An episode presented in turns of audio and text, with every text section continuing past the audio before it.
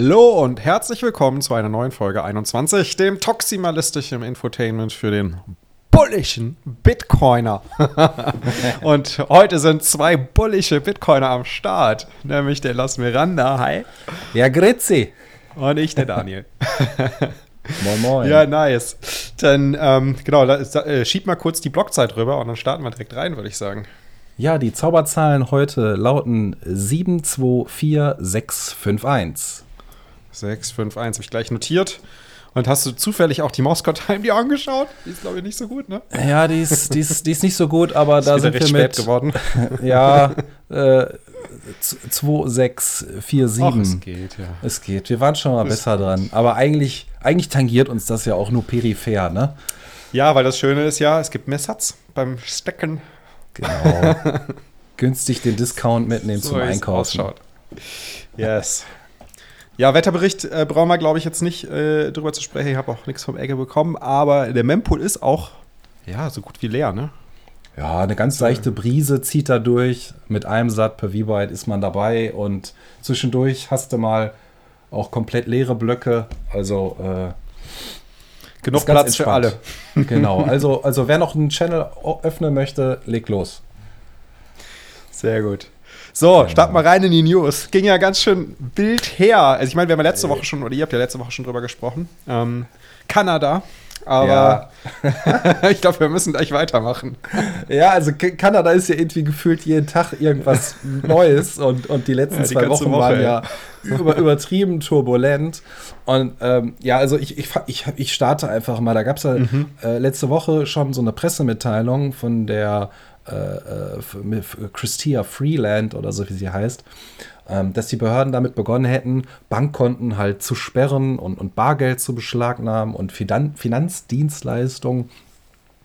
Äh, und, und alles halt mit Leuten verbunden, die an diesen Kundgebungen teilnehmen oder die Aktivisten unterstützen und so weiter und so fort. Schlimme das hat ja schon.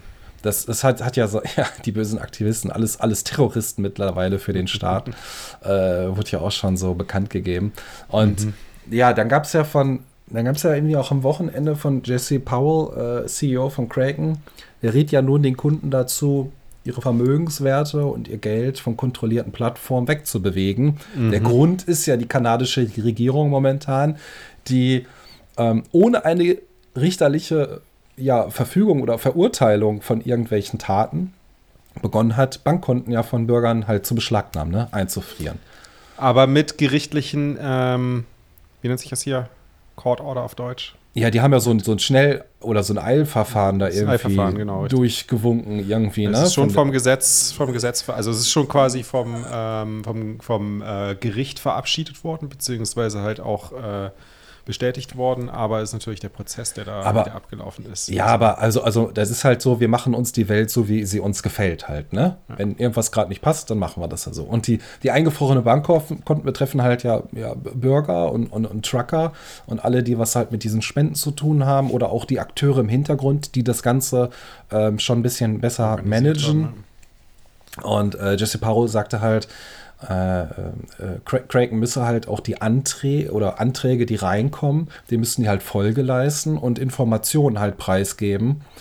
Und äh, die müssten halt unter Umständen auch dann gewisse ja, äh, Kunden Konten auf ihrer sperren. Plattform sperren. Ne? Mhm. Und dann gab es halt folgenden, folgendes Zitat: Wir können sie nicht beschützen, entfernen sie ihre Vermögenswerte und betreiben sie Peer-to-Peer-Handel.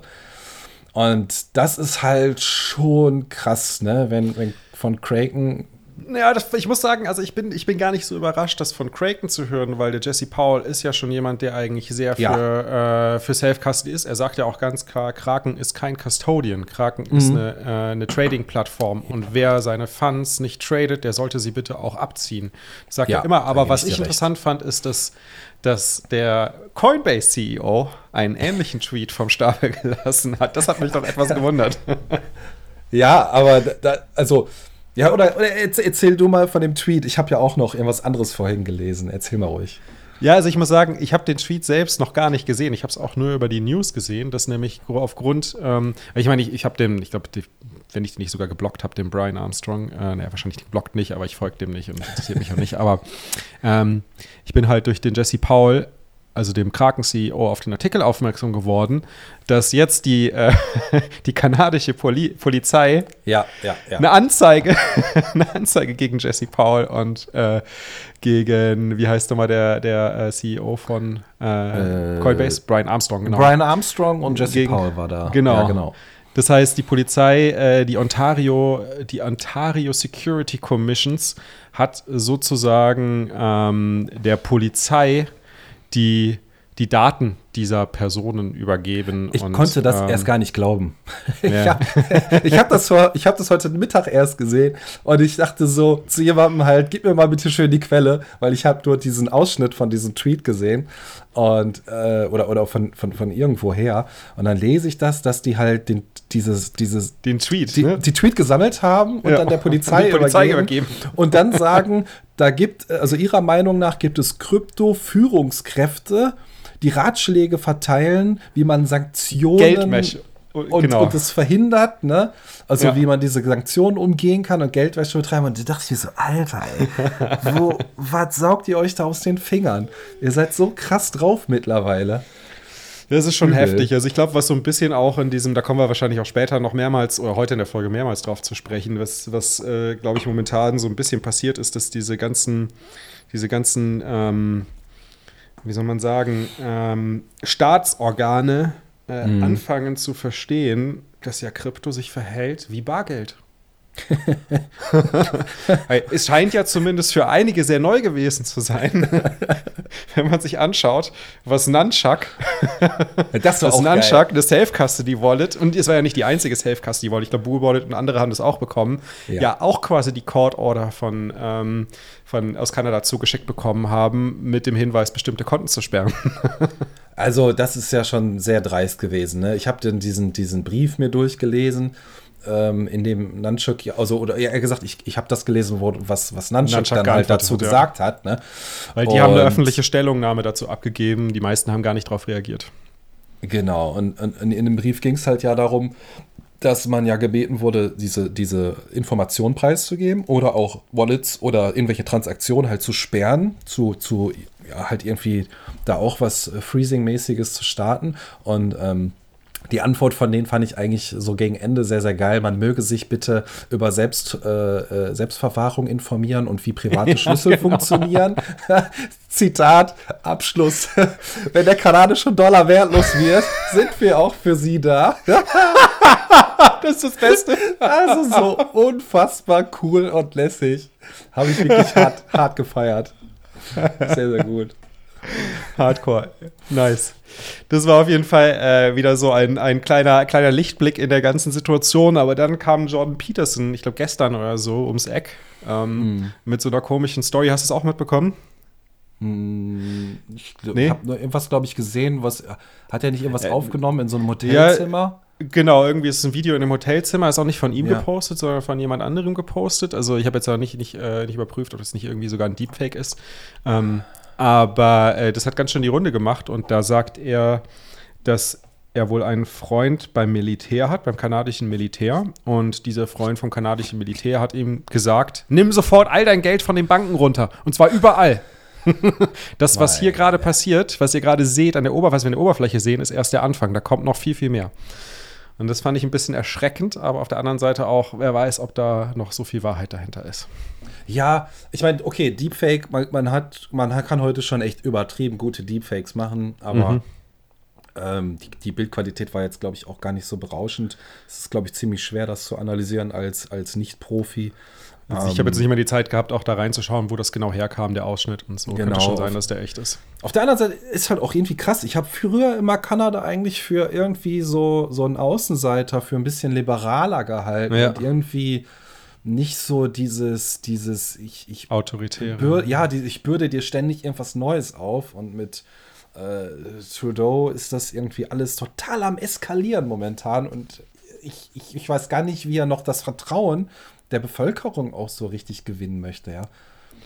Aber das ist ja auch, ähm, das habe ich vor zwei Wochen gesehen, äh, mhm. aus einem Ausschnitt von irgendeinem Das war so eine ganz kleine, kleine Meetup-Runde vom WEF, wo der Klaus Schwab da war, also der, der, der Leiter hier vom ja. World Economic Forum. Und da sagt er, ja, wir haben, wir haben quasi überall in den Regierungen haben wir unsere Leute drin. Quasi die von jung an, also die, die, wie, wie hat er das gesagt, wie, wie heißen die, glaube ich, die Junior, Junior WEF-Mitglieder oder sowas, ja, also oder so super early, early äh, WEF-Mitglieder, die halt als Jugendliche schon ähm, sich überlegen, in die Politik zu gehen und dann bei der, bei dem WEF äh, sozusagen einen, einen einen, einen äh, Bildungspfad sozusagen durchmachen. Kleine. Und er sagt halt, oh äh, Trudeau ist ja auch einer seiner Zöglinge.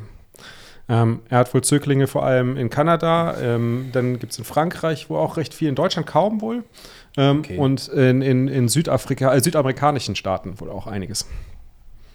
Also ich finde das, find das alles sehr erschreckend und äh, muss auch sagen, ich, ich sehe für den Herrn eigentlich ja nur entweder weiter, dass er alles komplett Totalitäre da irgendwie durchziehen möchte. Mhm.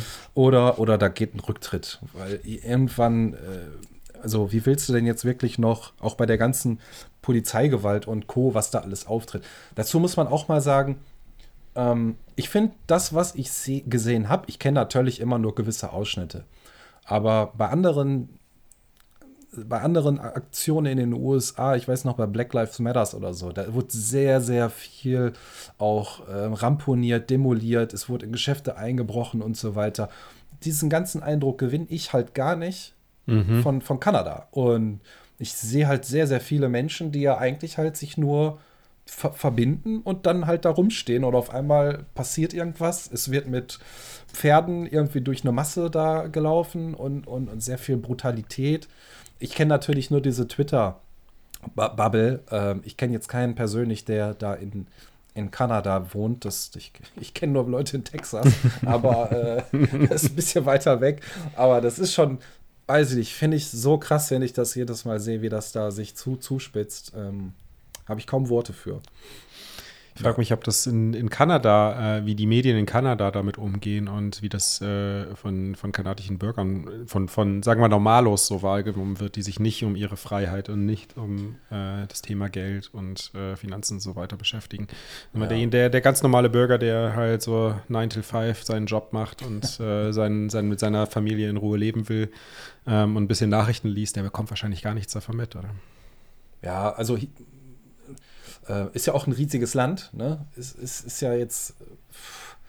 Ich weiß nicht genau, wie das da mit den News aussieht, ob da auch sehr viel dann auf regionale Sachen zurückgegriffen werden müsste, damit man die, an die Info so kommt, oder ob das sehr beiläufig nur so in, in anderen Medien vertreten oder publiziert wird. Ich weiß es nicht genau. Aber naja, also ich glaube, da, da werden wir noch ein paar spannende Tage vor uns haben. Ja, ich glaube, das ist, aber das, das Wichtige ist wieder, dass halt diese, dieses, diese, dieses Ereignis, diese Aktion äh, sorgt mal wieder dafür, dass mehr Menschen Bewusstheit, äh, Bewusstsein dafür entwickeln, äh, dass es keine gute Idee ist, seine Bitcoins auf dem Exchange liegen zu lassen. Genau. Und das ist eine tolle Sache. Also da muss man auch wieder das Positive daran sehen. Ne? Ja, ich hoffe, die Leute nehmen sich das zu Herzen und ziehen ihre Funds ab und verwalten das selber. Genau. Genau. Okay. Sollen wir, sollen wir zum nächsten Punkt kommen? Ja. Ein bisschen was Positives und zwar. Das war auch positiv gerade, habe ich doch gerade extra. Ja, positiv. das war auch positiv. Kanada fand ich jetzt. Ja, stimmt eigentlich. Okay. ähm, also zum nächsten positiven. zum nächsten positiven äh, Punkt. Und zwar hat die Ukraine ja schon seit einigen Jahren was mit äh, Bitcoin und Kryptowährung und so weiter zu tun und beschäftigt sich da ja schon intensiver mit als andere. Und äh, 2021 war ja auch so ein Jahr, wo einiges ins, ins Rollen gekommen ist. Und äh, ja, damals noch nicht ganz einig führte, führte nun eine überarbeitete, äh, ein überarbeiteter Entwurf dazu, dass im ukrainischen Parlament bekannt gegeben wurde, dass Kryptowährungen und Bitcoin ausdrücklich legalisiert werden. Ja. Das heißt, vorher waren sie nicht illegal, aber auch nicht wirklich legal, ich, ich, weil ich glaub, halt, das wird nicht geregelt, so, oder wie? Ich, ich glaube, das ist eher so wie in Holland mit dem Gras. Es wird geduldet. Ne? Okay. Ist weder legal noch illegal, es wird geduldet. Ich könnte mir das so irgendwie vorstellen. Ist natürlich auch ganz interessant. Oder es ähm, wurde bisher geduldet, ne? Es wurde Meinst bisher du? geduldet. Genau. Ähm, ja. Also äh, Handelsbörsen und andere Bitcoin-Unternehmen müssen sich eine, eine, Genehmigung einholen, um legal in der Ukraine operieren zu dürfen. Also es gibt schon gewisse Regeln, an die man sich halten muss. Ähm, ob, ob diese raschen oder ob diese Entscheidung momentan auch so ein bisschen mit den Ereignissen so in diesem Ostbereich zu tun hat, sei mal dahingestellt. Es, es spielt den auf jeden Fall in die Karten, wenn man irgendwann ähm, oder wenn man da halt auch infoflexibel aufgestellt ist, würde ich mal sagen. Weil weil interessant ist halt auch, dass natürlich viele Spendengelder über Bitcoin in die Ukraine reinfließen und aber also nicht nur wohltätige Organisationen damit gefördert werden, sondern auch Hackerkollektive. Ähm, und, und da ist halt immer so, ich sag das mal so mit dieser deutschen EU-Brille, das ist halt alles böse. Und wir sehen halt nur diesen, wir haben halt nur diesen Blick auf die Hacker und dass die Geld kriegen und das muss ja wegkommen. Ne? Aber dass man halt einfach sagt, nee, wir ausdrücklich legalisieren, finde ich, ist ein super positiver äh, Beitrag zu dem ganzen Thema. Und jetzt, jetzt, jetzt mal einfach abwarten, auch wie sich das vielleicht mit dem Mining entwickelt oder auch wie in anderen Ländern dann mit dem Stromverbrauch bestimmte Steuersätze zu äh, rauszugeben oder Regulatorien, damit überhaupt Miner legal da operieren dürfen. Da muss man, muss man mal gucken. Ähm, das kommt jetzt dann alles, oder? Ja, ich, ich hoffe es. Ne? Ich gehe mal davon ja, okay. aus. Das ist der Plan. Ja, wenn jetzt nicht der Krieg dort äh, loslegt und erstmal alles, alle, alle äh, Organe des Staates beeinträchtigt, wer weiß. Ich hoffe auch sehr, dass das nicht passiert. Dass der ja, dass die Russen sich da ein bisschen am Riemen reißen können, aber wir werden sehen. Ich vermute, es wird, wird eine knappe Geschichte werden. Vielleicht wird es auch der dritte Weltkrieg werden. Aber ja, anderes Thema. Genau. Bleiben wir, bleiben wir bei Bitcoin. Und zwar nicht nur die Ukraine legalisiert Bitcoin, sondern Lugano, ist jetzt, gut, das ist eine italienische Stadt, nee, eine Schweizer Stadt, Entschuldigung, keine italienische. eine Schweizer Stadt. Im italienischen Teil der Schweiz, oder? ja, da sind die da, sehr, da sehr akribisch. ja, genau. Äh, will auf jeden Fall zur Bitcoin-Hauptstadt von Europa werden. Ähm, Genau, und zwar zusammen mit Tether haben die das wohl irgendwie äh, in die Wege geleitet. Die haben wohl auch letztes Jahr schon ihre eigene Blockchain gestartet, was so eine Konsortiums-Blockchain mhm. ist, äh, für, für wohl irgendwie Behördenthemen abzubilden, aber auch es für die Industrie vor Ort anzubieten. Wie genau habe ich mich jetzt nicht mit beschäftigt. Äh, scheint wohl auch jetzt nicht so wirklich abzugehen. Aber jetzt haben sie sich zu überlegt, mit Tether zusammen ähm, am äh, ja, aus, aus Lugano quasi die europäische Bitcoin-Hauptstadt zu machen. Was das jetzt genau bedeutet und was da geplant ist, ähm, darauf wird bisher noch nicht eingegangen, aber am 3. März soll es mehr Informationen geben bei einem Livestream, der von Tether sozusagen ausgestrahlt wird. Ich weiß nicht wo und wann, das gab es leider keine Informationen zu, aber ich denke mal, wenn man Tether auf Twitter folgt, dann kann man da am 3. März den Livestream verfolgen. Was sie denn genau in Lugano eigentlich vorhaben, ja, und wie sie da Lugano zur Bitcoin-Hauptstadt äh, von Europa machen wollen. Ähm, und welche Probleme damit auch eventuell entstehen, wenn wir zu unserer letzten News von heute kommen. ja. Ich will das mal jetzt nicht vorgreifen. es klingt ambitioniert, sagen wir mal so. Ja, genau. Ähm, ja. Ja. Link wie immer in den Show Notes, wer mal nachlesen möchte. Und dann denke ich mal, vielleicht, also ich denke mal, über Twitter wird man an die, an die Info kommen, wenn da so ein Stream. Ja, am 3. März soll. werden wir das bestimmt ja. über Twitter erfahren oder vorher. Genau. Okay. Soll ich mal weitermachen? Ja, klar.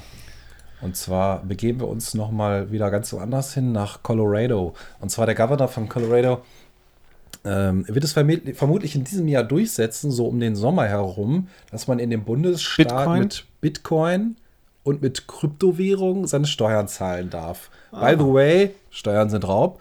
Ja. Aber. Sagt er auch selbst, oder? ja, ich glaube eher nicht. Ich glaube, er, er, steht da schon sehr, sehr drauf, weil ähm, ich, ich glaube, das wird. Also, es ist ja so. Ähm, die nehmen zwar Bitcoin und Kryptowährungen an, aber die wollen ja gar keine Hodler-Position einnehmen. Das heißt, sie werden laut dem Bericht, den ich gelesen habe, sofort Veräußern. das Geld wieder in Dollar umtauschen wollen. Ja? Und, mhm. und werden halt gar kein Balance Sheet irgendwie aufbauen mit Bitcoin. Darüber hinaus kann man ja noch andere, also zukünftig andere staatliche Rechnungen oder auch irgendwelche Dienstleistungen begleichen was auch immer jetzt genau dahinter steckt, sei mal da, äh, dahingestellt, aber äh, ja, ne? Zweierlei Maß. Zwei, äh, ist halt so zwiegespalten. Mhm. Auf der einen Seite sagst du halt, ja, ist irgendwie gut, auf der anderen will man sich dann doch irgendwie wieder von dem, von, von der, vom Bitcoin distanzieren und das sofort wieder in Dollar umtauschen. Aber mal schauen, wie sich das Ganze entwickelt. Ich meine, in den USA ist momentan alles so extrem auch ambitioniert, sich zu profilieren auf politischer Ebene mit dem Thema, ich bin für Bitcoin und wir machen das ganz toll und wir machen hier eine Bitcoin City und hast du nicht gesehen. Mhm. Ähm, es gibt ja schon sehr, sehr viele ambitionierte Stimmen, auch in der Politik. Und je nachdem, ich glaube, mit beiden wird es halt nicht gerade einfach bei diesem Thema.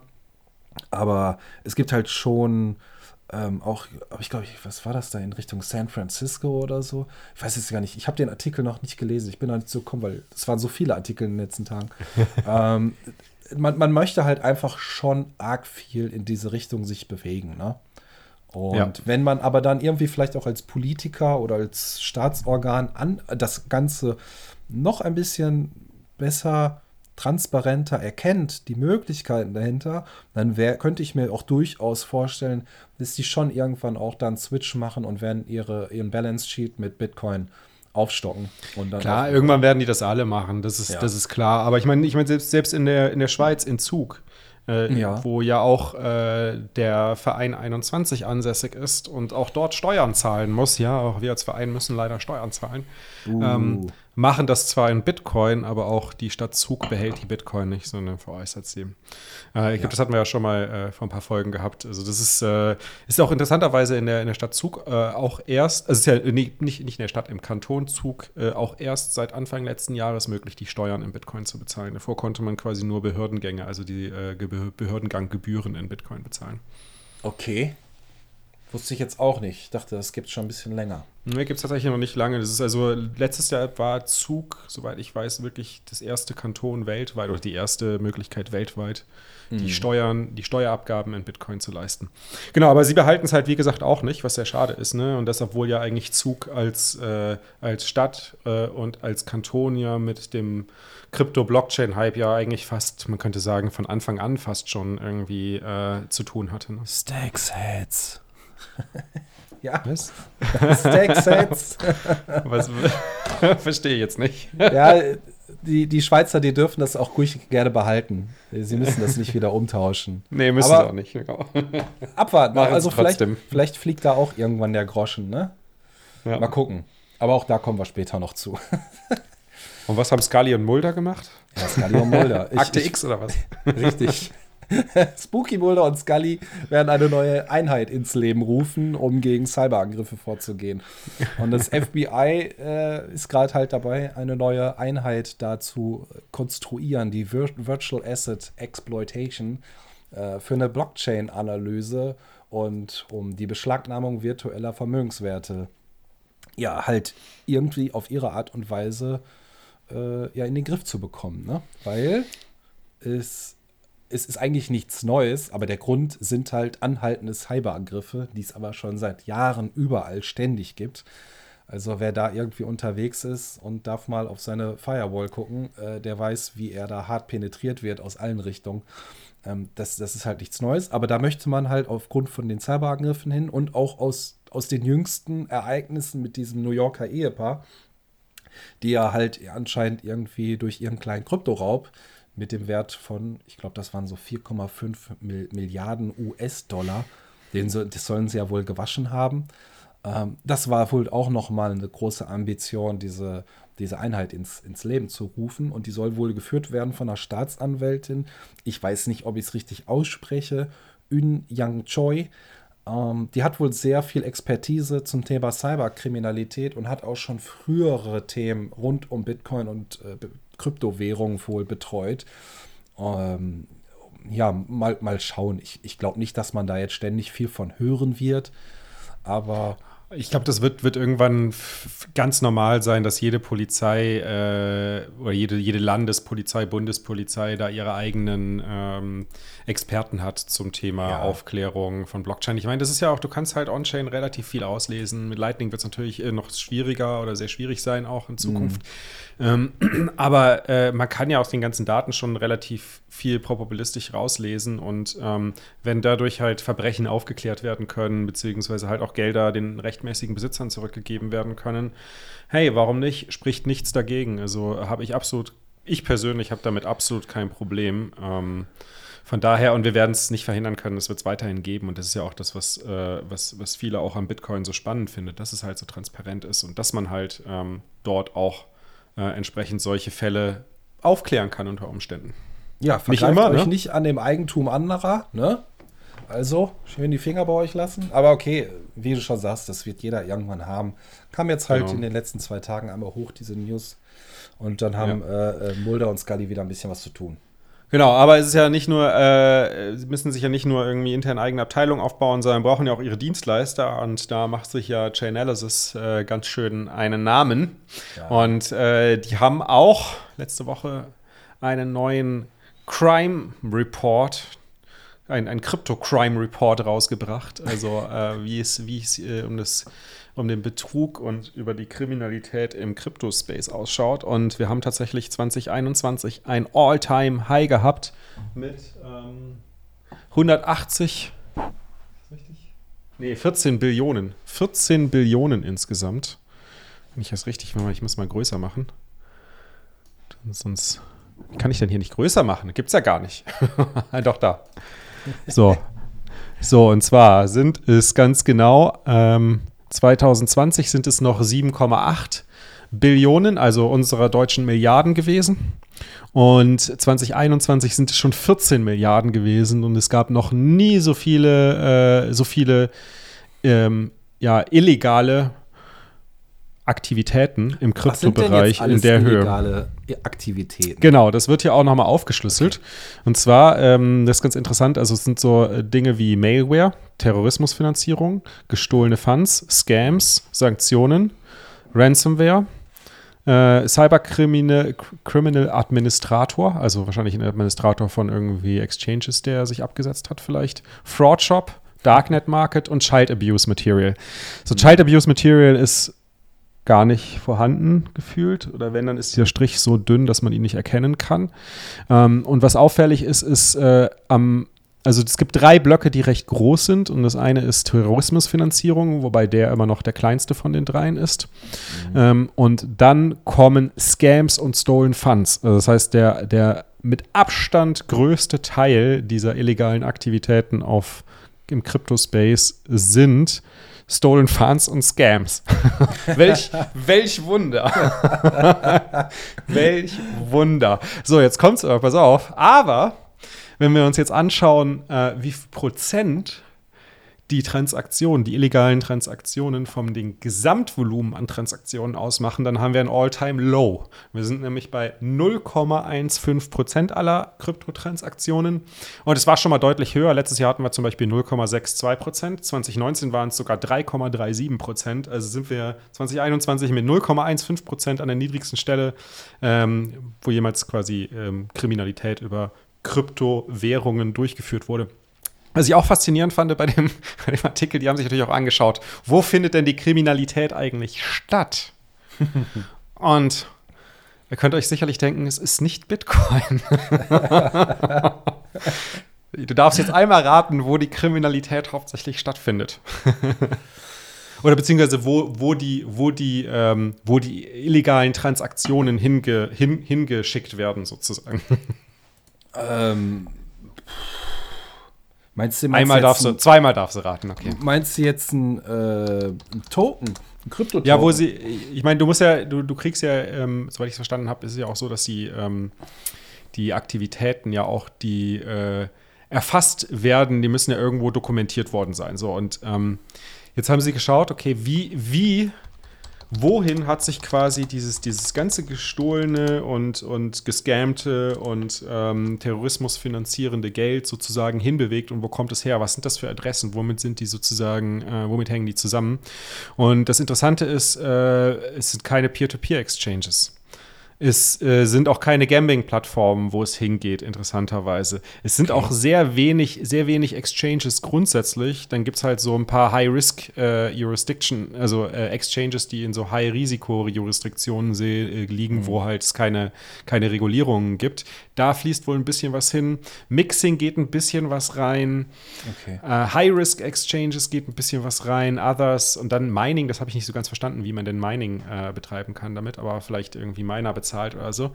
Aber der mit Abstand, der mit, mit, mit großem, großem, wirklich mit unglaublich großem Abstand meiste Teil der Aktivitäten findet im DeFi-Space statt. Ach. Und das ist ja echt ein Wunder, ne? Weil ich meine, DeFi ist ja eigentlich Scam. Also ich meine, wie war das noch? Ich glaube, Scam machen in dieser Grafik, würde ich sagen, 50 Prozent aus. Ja, mehr als 50 Prozent sogar. Ich würde sagen, oh 60 Prozent ist Scam. Und, und der größte Teil, der größte Teil der Aktivitäten findet auf DeFi statt. Ich glaube, also Chainalysis muss seinen Report noch mal anpassen und vielleicht irgendwie Scams rausnehmen, weil das ist ja, das ist ja eigentlich der Standard bei DeFi, oder? Ja, das ist ja eigentlich alles Scam. es ja, spricht für Bitcoin und äh, ja, ich hoffe, Holger fällt nicht vom Stuhl, wenn er das hört und sieht und liest. Aber hat man das mal so ein bisschen provokant in Relation gesetzt zu, zu der Weltwährung, dem US-Dollar? was denn da so an, an Transaktionen nee. fließen, das wäre auch mal interessant. Ne? Das habe ich leider nicht gesehen, der ist da nicht drin. Also, aber das wäre äh, auch mal interessant, ja. Aber ich glaube, das ist wahrscheinlich auch super schwer. Gut, gut da gibt es wahrscheinlich keine, keine, keine endgültigen Aussagen zu, aber zumindest Nein. sicherlich auch statistische Erhebungen irgendwo, ja. Ir irgendwer hat sich da bestimmt schon mal Gedanken zu gemacht. Ich glaube, ich habe irgendwann mal sowas gelesen, wo so roundabout irgendeine Hausnummer in den Raum geworfen, geworfen wurde. Aber klar, das ist auch irgendwo irgendwo. Wäre ja auch ein super Thema für das Fiat-Fat-Paper. Ja, ich hoffe, da kommen wir nachher zu. Ja, da kommen so wir noch bisschen, zu. Ne, kommen wir Kleines zu. Update zumindest. so, ja. was ist denn da noch Schönes? Ja, dann ähm, wurde der äh, The DAO-Hacker äh, quasi enthüllt, äh, an den Pranger gestellt, identifiziert und an den Pranger gestellt. Wer kann sich noch an The DAO erinnern? Kannst du dich an The DAO erinnern? Äh, nur, von, nur von dem, was ich gelesen habe. Ich war nicht live dabei. ich habe damals äh, tatsächlich in The DAO investiert mit Shitcoins, I. die E's hießen und habe dafür neue Shitcoins, die Dot hießen, bekommen. Nee, nicht Dot, die hießen die. Doch, die hießen, glaube ich, auch Dot. Sehr kreativ. Ja. so wie Polkadot heute. ähm, Genau, und äh, das ist ja damals so gewesen, äh, für alle, die das, nicht, die das nicht wissen. Also The DAO ist sozusagen die erste DAO gewesen, die auf Ethereum gebaut wurde. Und die Idee war, also DAO nochmal für alle, die das, die das noch nie gehört haben, ist äh, dezentrale autonome Organisation oder dezentrale ähm, äh, distributed autonome Organisation. Also gibt es verschiedene Begriffe für, aber der Gedanke ist immer so, dass halt eine Organisation existieren kann, ohne dass sie einen, einen Rechtsraum braucht, um einen Firmensitz zu haben, sondern dass du quasi den Firmensitz auf die Blockchain verlegst. So muss man sich das ungefähr vorstellen. Also anstatt dass du halt quasi sozusagen äh, dass das in Deutschland das GmbH-Gesetz verwendest, um eine GmbH sozusagen zu gestalten, äh, nutzt du äh, auf der Blockchain sozusagen Smart Contracts, um dort die Gesetzgebung oder die Regeln für eine ja, auf der Blockchain ansässige Unternehmung äh, zu gestalten. Und das Problem dabei war, dass die Regeln, für die, äh, unter denen diese Organisation agieren sollte, dass die so gestaltet waren, dass die Funds, die dort eingesammelt wurden, die sollten ja in Startups investiert werden, in Krypto-Startups investiert werden. Und ähm, da natürlich bei einer DAO irgendwie alle Shareholder die Rechte haben, mitzuentscheiden, äh, wo halt Funds hinfließen, haben sich die Macher überlegt, naja, wer eigentlich schade, wenn irgendwie die Gelder dann hier auf einmal eingefroren sind, weil die ganzen DAO-Mitglieder nicht zu einem nicht zu einem Konsens kommen darüber, wohin investiert werden soll. Also haben sie einen Mechanismus eingebaut, der dazu, der so grob so funktioniert hat, dass wenn ähm, es zu viele Leute gibt, die äh, irgendwie gegen ein, gegen ein Investmentprojekt stimmen, dann splittet sich die DAO. Und ähm, der Hacker, soweit ich es richtig verstanden habe damals, der Hacker hat, äh, hat quasi einen, einen kontinuierlichen Split dieser DAO verursacht und damit immer mehr Funds aus der eigentlichen DAO sozusagen rausgeholt. Ähm, also quasi ein, ein, ein Mechanismus, der was Gutes bewirken sollte, hat in dem Fall was Schlechtes bewirkt und hat dafür gesorgt, dass der, ich glaube, knapp 50 Prozent der Funds, die in der DAO drin waren, so rausziehen konnte. Und jetzt hat sich die äh, Podcasterin und äh, Krypto- äh, ja, Krypto, wie kann man sagen, Redakteurin, äh, Journalistin, äh, mhm. nennt sie sich ja auch. Die Laura, Laura Shin ist auch bekannt für ihren, wie heißt der nochmal, Unchained Podcast oder so, ne? Ich glaube, Unchained heißt der. Ähm, genau, die hat sich hingesetzt und hat äh, wohl in Zusammenarbeit mit anderen und einer neuen Technologie der forensischen Blockchain-Analyse sozusagen, ähm, ja, diesen Fall einmal auseinandergenommen und dann ein Buch darüber geschrieben, äh, in dem sie ganz genau erklärt, wie das alles stattgefunden hat, wie das alles gemacht wurde und vor allem, wie im Nachhinein halt auch diese Gelder gewaschen wurden und wie damit umgegangen wurde. Und ähm, der Täter, den sie hier an den Pranger stellt, ist der Mitgründer vom Julian Hosp von 10x. Welch Wunder, dass 10x da wieder auf. Wunder. Tobi Hönig oder so heißt der, glaube ich. Ei, ei, ei, der, der sagt natürlich, nein, er war es nicht. Ne? Also er, er ist angeblich nicht der Täter gewesen. Also hat man letztendlich auf jeden Fall keinen überführen können. Man hat, man hat angeblich ihn überführen können, aber der Täter äh, verweigert sozusagen die Bestätigung, dass er es war. Und ähm, sie okay. schreibt, dass, dass der Tobi Hönig angeblich ihr geantwortet hat, dass er äh, ausführlich die Beweise widerlegen werden oder dass er eine ausführliche Dokumentation äh, beantworten wird, wie er die Beweise widerlegt. Und ähm, das hat wohl die Laura Shin bisher nicht erhalten. Also mhm. sie ist nach wie vor davon überzeugt, dass er der Täter ist, weil wohl die die On-Chain-Analyse da sehr eindeutig ist oder sehr, sehr, sehr, wohl sehr zuverlässig ist mit dieser neuen Methode. Ich bin gespannt, also ich werde mir das, äh, ich werde das sicherlich ein bisschen beobachten, aber ich werde mir nicht das Buch durchlesen, weil, sind wir mal ganz ehrlich, also was die ganzen Shitcoiner da machen, what the fuck. Ja, ja. Äh, so, so, sollen sie mal alle so gambeln? Ich habe, ich hatte ja ich hätte jetzt Lust, vielleicht irgendwo eine Zusammenfassung mal zu lesen, aber jetzt mir das Buch zu kaufen, nee. Ja, ne? Nee, auch nicht. Aber vielleicht macht mal jemand irgendwann ein 10 Minuten Video oder sowas draus, dann würde ich mir das angucken. ja. Das wird bestimmt der Roman machen. Ich bin davon überzeugt. Der steht ja immer ein bisschen Sehr auf gut. Kriegsfuß, aber äh, ja, das, kommt, das könnte wirklich gut kommen, hast du recht, ja. Das kommt wahrscheinlich dann heute oder morgen. er, er wäre prädestiniert dafür, das auf jeden Fall ja. gut rüberzubringen, den Inhalt. Ja. Genau, auf jeden Fall fand ich es fand aber trotzdem eine relativ spannende Geschichte, weil ich bin davon ausgegangen, dass wir niemals herausfinden werden, wer das war und äh, dass jetzt auf einmal sowas. Also ich meine, ich war ja damals be Betroffener und war halt auch echt recht richtig abgefuckt. Ne? Also ich oh, da hast du auch was verloren. Ja, gut, halt dann nicht, ne? Äh, Im Endeffekt, weil äh, durch den Fork, ne? Weil halt mhm. ja der Ethereum Fork äh, dadurch entstanden ist und die, die Funds ja nur noch auf Ethereum Classic einge eingeschlossen waren. Also ich konnte meine Funds wieder rauslösen nach dem Fork. Okay.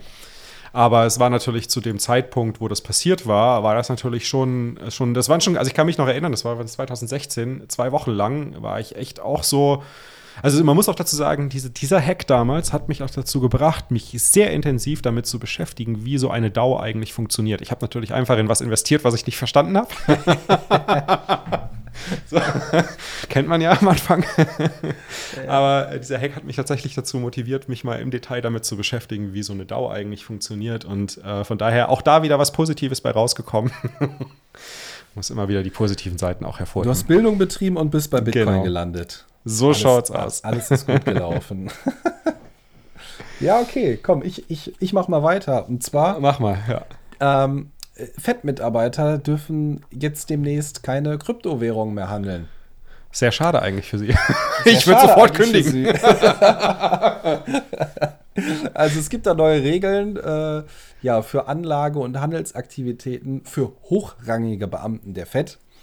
Und ähm, ja, die hochrangigen Vertreter der Federal Reserve, denen wird untersagt, einzelne Aktien und Branchenfonds äh, zu kaufen, Investitionen in einzelne Anleihen, Wertpapiere von Agenturen, jetzt kommt es Kryptowährungen, Rohstoffe oder Fremdwährung zu halten. Immobilien? Ja, Derivatkontrakte abzuschließen, Leerverkäufe zu tätigen oder Wertpapiere auf Marge zu kaufen. Was dürfen also, denn? Ich habe ich auch gefallen, als ich das Ganze auf. Dieses, ich habe gedacht, was kommt da noch alles? Wer äh, will denn überhaupt noch für die Fett arbeiten dann? ja, die kriegen jetzt einfach nur noch ihren Dollar aufs Konto und dann ist Ende.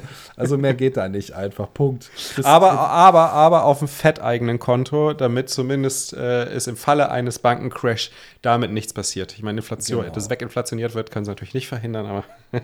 ja, es ist krass. Also äh, Beamte, die unter die neue Regel fallen, haben ab dem Datum des äh, Inkrafttretens der Regel zwölf Monate Zeit, ihre Kryptos sich, zu verkaufen. Sich von allen unzulässigen Beteiligungen halt zu trennen. Krass. Und neue Beamte ähm, haben künftig sechs Monate Zeit, um sich von allen unzulässigen Beteiligungen zu trennen. Ich glaube, da gab es auch irgendwas mit, mit ein, ein paar dubiosen ähm, Aktionen im Hintergrund von Leuten bei der FED, weil ähm, wenn du weißt, wo Investitionen demnächst groß, also wo viel Geld hingeht, dann kannst du natürlich auch mit diesem Insiderwissen natürlich auch anders umgehen auf dem Markt. Mhm, ne? mhm. Ich denke mal, das ist ein Teil davon, um dem Ganzen so ein bisschen entgegenzugehen, dass man eben diese Ambition direkt auch irgendwie unterdrückt, ja.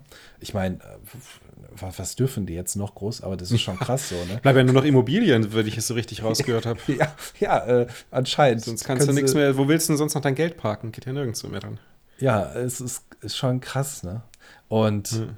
ja, jetzt, jetzt ist halt so ein bisschen die Frage, ne, was hat das neben, neben, also was hat das mit Bitcoin zu tun, wo ich jetzt nur Kryptowährung erwähnt habe? Und da würde ich einfach dir mal die Vorlage zu der netten Senatorin aus Wyoming geben. ja, weil die hat natürlich was ganz anderes mit der Fed vor. genau. die setzt sich nämlich gerade, die, die Senatorin Loomis, ähm, setzt sich gerade dafür ein, dass die Federal Reserve Bank doch ähm, Bitcoin halten soll. Mhm. Äh, ich meine, das ist ja auch, es ist ja auch der nächste logische Schritt und vielleicht kommt dann auch noch die Regulatorik, dass die FED-Mitarbeiter zwar keine Kryptowährungen handeln dürfen, aber Bitcoin halten dürfen. Das wird, wird dann sicherlich auch kommen. Ja, das ist ja, das ist ja schon krass. Ich glaube, die war vor ein paar Tagen in so einer Web-Session mit dabei und ähm, hat ja halt sich nochmal sehr stark gemacht für Bitcoin und äh, ähm, ähm, möchte auch ja, dass irgendwo gesetzliche und regulatorische Rahmenbedingungen geschaffen werden, damit halt auch mehr Leute da ordnungsgemäß nach ihrem Sicht der Dinge, nach ihrer Sicht der Dinge da reingehen können. Aber die Tatsache, dass es vollständig dezentral ist, hat sich schon immer begeistert und dass es allgegenwärtig da ist für alle Menschen. Und sie hat ja explizit gesagt, auf dem Balance Sheet der Fed sollte Bitcoin stehen. Das fand ich schon ganz ja. cool. Ich meine, die hat zwar direkt wieder Gegenwind bekommen von diesem Randall ja. äh, Quarles oder wie auch immer er heißt, der ehemalige stellvertretende äh, Vorsitzende der FED. Er hat halt auch direkt gesagt, nee, ist nicht, wollen wir nicht, will ich nicht. Aber äh, ist halt nur eine Frage der Zeit, sind wir mal ganz ja. ehrlich, weil sie, sie hat ja natürlich auch das, das Argument gebracht, dass die Federal Reserve bereits 4 Milliarden, 40 Milliarden, nicht 4 Milliarden, 40 Milliarden in äh, Fremdwährungen hält. Und Bitcoin ist ja quasi sozusagen eine Fremdwährung. Ähm, Gold halten sie ja auch, was ja auch noch dazu kommt. Also mhm. das Bitcoin, das Bitcoin auf das Balance Sheet der Fed kommt, das ist eigentlich so eine klar Frage wie das Amen in der Kirche. Das ist nur eine Frage der Zeit, genau. Und ja. äh, so jemand wie die, äh, wie die Frau Loomis, äh, Senatorin Loomis, äh, ist ja, sie ist ja auch nicht die einzige, sondern es gibt ja auch noch mehr und es werden immer mehr, die da Druck machen. Ich muss natürlich sagen, sie ist natürlich schon auch wirklich ein OG, ne? Also 2013 äh, ersten Bitcoins gekauft, äh, nachdem ihr Sohn sie angefixt hat. Also krasser OG. Du wirst sicherlich nicht so viele Senatoren mit OG-Status haben. Oder, oder, oder, heimlich und haben sich noch nicht gemeldet. Oder heimlich, aber, genau. aber die ist ja auch schon öfter irgendwo in irgendwelchen äh, News im, im, Fernsehen oder so zu positiv aufgefallen. Positiv ja. aufgefallen. War immer sehr, sehr begeistert, genau. Also uns Guck zumindest mal. positiv. So anderen Bitcoin-Gegnern eher negativ. ja, ne, aber ist, man, man sieht so eine kleine, ich sage jetzt nicht negativ Front, aber so eine gewisse Menge an Leuten, die auch irgendwie vielleicht was bewirken können oder haben positiven Einfluss und können vielleicht auch noch mal erklären, drauf eingehen und erzählen, erklären. Es wird immer mehr gerade. Also ja, vor allen Dingen in den ja. USA fällt mir das halt stark auf. Ne? Ja. Ähm, genau. So, gehen wir mal zu Russland von, von den USA. genau, gehen wir mal weg. Von, Weit, von weit, weiter Schritt nach Russland. einmal, einmal mit großem Fuß über den großen Teich. Ähm, und ich habe das Ganze genannt russisch orthodoxe Bitcoin-Tests. Ähm, und zwar habe ich da die Tage was gelesen. Wir verfolgen das ja schon seit ein bisschen, seit einigen Wochen mit Russland und, und diesem ganzen Hin und Her. Und Putin sagt, ich will mhm. jetzt endlich mal eine Entscheidung von euch haben. Die Zentralbank sagt, ich will nichts damit zu tun haben. Was jetzt auch gar keinen wundert. Ähm, und nun gibt es aber einen neuen Gesetzentwurf, der etwas Licht ins Dunkel bringt. Ich glaube, für alle ist schon klar, ein Bitcoin-Verbot ist schon lange vom Tisch. Aber Bitcoin-Börsen müssen sich demnächst registrieren und eine Lizenz einholen, wenn sie in Russland aktiv werden möchten. Ähm, und das Witzige ist, Investoren dürfen pro Jahr maximal 6.800 Euro investieren. Das Glück haben aber nur diejenigen, die einen Test bestehen. Und in diesem Test geht es um Kryptowährung und Risikobewertung. Also, lieber Daniel, fall nicht durch. Denn wenn, dann darfst du nur. Darf ich keine kaufen? Dann darfst du nur für 700 Euro im oh, Jahr. Oh, immerhin, okay. der, die halt Bitcoin kaufen, ja. Also Im Monat ist, oder insgesamt? Nee, im Jahr. Im Jahr. Im Jahr, okay. Also, okay. wenn du einen Test nicht bestehst, bist du ungefähr so bei 700 Euro. Okay. Ich habe das äh, mal eben über Google da mit dem Rubel umgeswitcht, geguckt, was das 15.000 Rubel sind das oder so, ne? Äh, das ist schon. Also, ich habe gedacht, jetzt fangen sie mit einem Test an, seid ihr total bescheuert. Also, fliegen da schon die Bomben oder was? Echt übel. Also natürlich auch. Ja, vor allem, ich frage mich, wie sie das umsetzen wollen. Ich meine, muss ich dann bei der Börse diesen Test machen? Mache ich den nur einmal? Muss ich den mehrmals machen? Wie Vielleicht überprüfen die das? Ist der standardisiert? Ist der für alle gleich? Weil dann kann man ja einfach die Ergebnisse sich teilen überall. Also es scheint mir so ein bisschen ziemlicher Blödsinn zu sein. Ja, ich, ich, ich, weiß auch nicht genau. Also natürlich ist klar, ohne KYC geht da gar nichts. Ja. Ja. Äh, mal gucken, wie sie es da irgendwie umsetzen möchten. Ich fand es halt extrem albern, als ich das gelesen habe mit einem Test und, und über Kryptowährung und Risikobewertung. Also Herr Jemine, ähm, lass die Leute doch machen. Aber das Krasse ist, also man, manche sind halt gleich und andere sind gleicher. Ne? Institu institutionelle Anleger und Anlegerinnen können sich den Test denn sparen. Die dürfen grundsätzlich ohne Beschränkung investieren. Achso. Mhm. Also auch und wenn ich den Test bestehe, dann habe ich aber auch keine Grenze, oder wie als Privatperson? Doch, also Doch, wenn du investieren willst, dann hast du, darfst du pro Jahr 6.800 Euro investieren. Maximal, auch wenn ich den Test bestanden habe. Per Anno, ja das ist als also zumindest, das ist, ja, in, hier steht Investoren. Als Bürger. Ne? Okay. Äh, Habe ich jetzt erstmal so aufgefasst. Also ja für mich klang das jetzt nicht so, dass das hier äh, free for, for all ist. Ähm, also ist Russland zwar ein bisschen offener, aber immer noch sehr autoritär, was das angeht. Ja, da ist halt ein riesiges Gerangel. Ne? Es gibt halt viele ja. in diesem Parlament, die wollen weiterhin, also die sind auch, denke ich mal, schon Befürworter, auch zum Thema Mining. Aber gerade diese ja, Zentralbank, die hat halt absolut, ist, ist verständlich, die hat halt keinen Bock und will natürlich, so, solange es geht, irgendwo Salz reinstreuen. Ne? Die hat halt ja. Hass, genau. Über das Mining ist jetzt noch nichts konkret bekannt geworden. Ähm, ja. Das, aber in Kasachstan gab es News zum Mining, ne? Genau. Aber böse News. Nebenan. und zwar. Oh und zwar, böse News sogar. Ja, böse News. Also es wurden halt Miner abgeschaltet. Ne? 13 illegale Mining-Farmen wurden in Kasachstan ähm, gefunden, gefunden, und abgeschaltet. Mhm. Das Energieministerium und die Regierung, die bemühen sich halt jetzt seit einiger Zeit, weiterhin die Miner zu identifizieren und vom Stromnetz zu nehmen. Wurde es dann, wie steht auch drin, wie sie die identifiziert haben? Also über den Stromverbrauch oder? Also ich würde mal über den Stromverbrauch gehen und ja. dann würde ich natürlich auch gucken, ob ich irgendwie im ClearNet irgendwie das ausmachen kann. Ne? Ich meine, so viele Informationen gehen da jetzt ja nicht hin und her, aber kannst ja trotzdem nach gewissen Paketen rumschnüffeln. Ähm, das wäre schon machbar. Ich denke, der einfache Weg ist wirklich übers Stromnetz. Also wenn du einfach zu viel irgendwo aktiv hast, dann wird das, dann kann man das schon ermitteln, wenn man danach suchen ja. möchte. Ne? Und ähm, ich weiß jetzt nicht, wie dicht besiedelt das Land ist, das, das weiß ich jetzt nicht. Aber ich denke mal schon, dass das auf jeden Fall machbar ist. Ähm, Berichten zufolge ist der Präsident äh, Tokayev zwar selbst kein, kein Gegner von Mining und von Bitcoin, aber äh, Miner müssen demnächst halt auch Lizenzen erwerben und entsprechende Steuersätze bezahlen. Und man möchte ja auch, das haben die aber schon vor kurzem bekannt gegeben, man möchte ja gucken, dass sie eigentlich auch einen anderen Strom Tarifvertrag bezahlen, ja, als Miner. Die Miner. Ja. Okay. Mhm. Und ähm, da wird halt aktuell an einem Entwurf gearbeitet. Mal gucken, wie sich das jetzt da herauskristallisiert. Äh, trotz der ganzen geopolitischen Aktionen, die momentan so passieren, haben wir immer noch eine mega Hash-Rate. Also die sind immer noch so im Durchschnitt bei 200 Exa-Hash. Also das ich glaub, man, muss, man muss, glaube ich, bei Kasachstan auch noch dazu sagen, dass der Strom dort saugünstig ist, ja. weil er vom Staat subventioniert wird, ne? Genau, und viele aus China sind natürlich auch dahin abgerückt. Ähm, mhm. Ist halt mega billig und das reizt natürlich einige dann einfach ja, dahin auszuwandern. Ja, wenn es profitabel ist. ne? Und nicht, ne? ja, ich, ich, ich kann, die Regierung kann ich halt verstehen. Die sagt, ihr kommt hier rüber, ihr wollt Strom Und das Netz ist natürlich nicht so stabil ausgebaut wie jetzt, sag ich ja. mal, bei uns. Ähm, und da wollen und die den Preis subventionieren wir hier für die Bürger und nicht für, äh, für irgendwie für solche institutionellen. Äh, genau. Und wenn, dann wollen die auch ein bisschen mehr vom großen Kuchen. Also, Ohne dass wir was von abkriegen vom Kuchen, genau. Das ja, geht ja gar genau. nicht.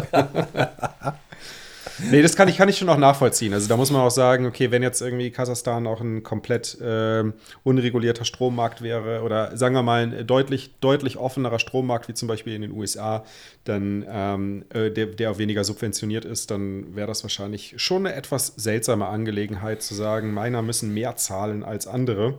Aber ja. dadurch, dass es jetzt hier wirklich sehr staatlich ko koordiniert ist, äh, kann ich mir gut vorstellen, dass das funktionieren könnte, dass meiner mehr zahlt. Macht natürlich irgendwie rein wirtschaftlich, äh, gesamtwirtschaftlich gesehen keinen Sinn. Ähm, vor allem auch was natürlich die, die, die Wirtschaft im Land angeht und auch die Energiewirtschaft im Land angeht, weil es ist ja, Bitcoin wäre eine schöne Möglichkeit, auch die Energiewirtschaft im Land zu dezentralisieren und da einen Markt entstehen zu lassen, ähm, anstatt das weiterhin durch den Staat kon zu kontrollieren.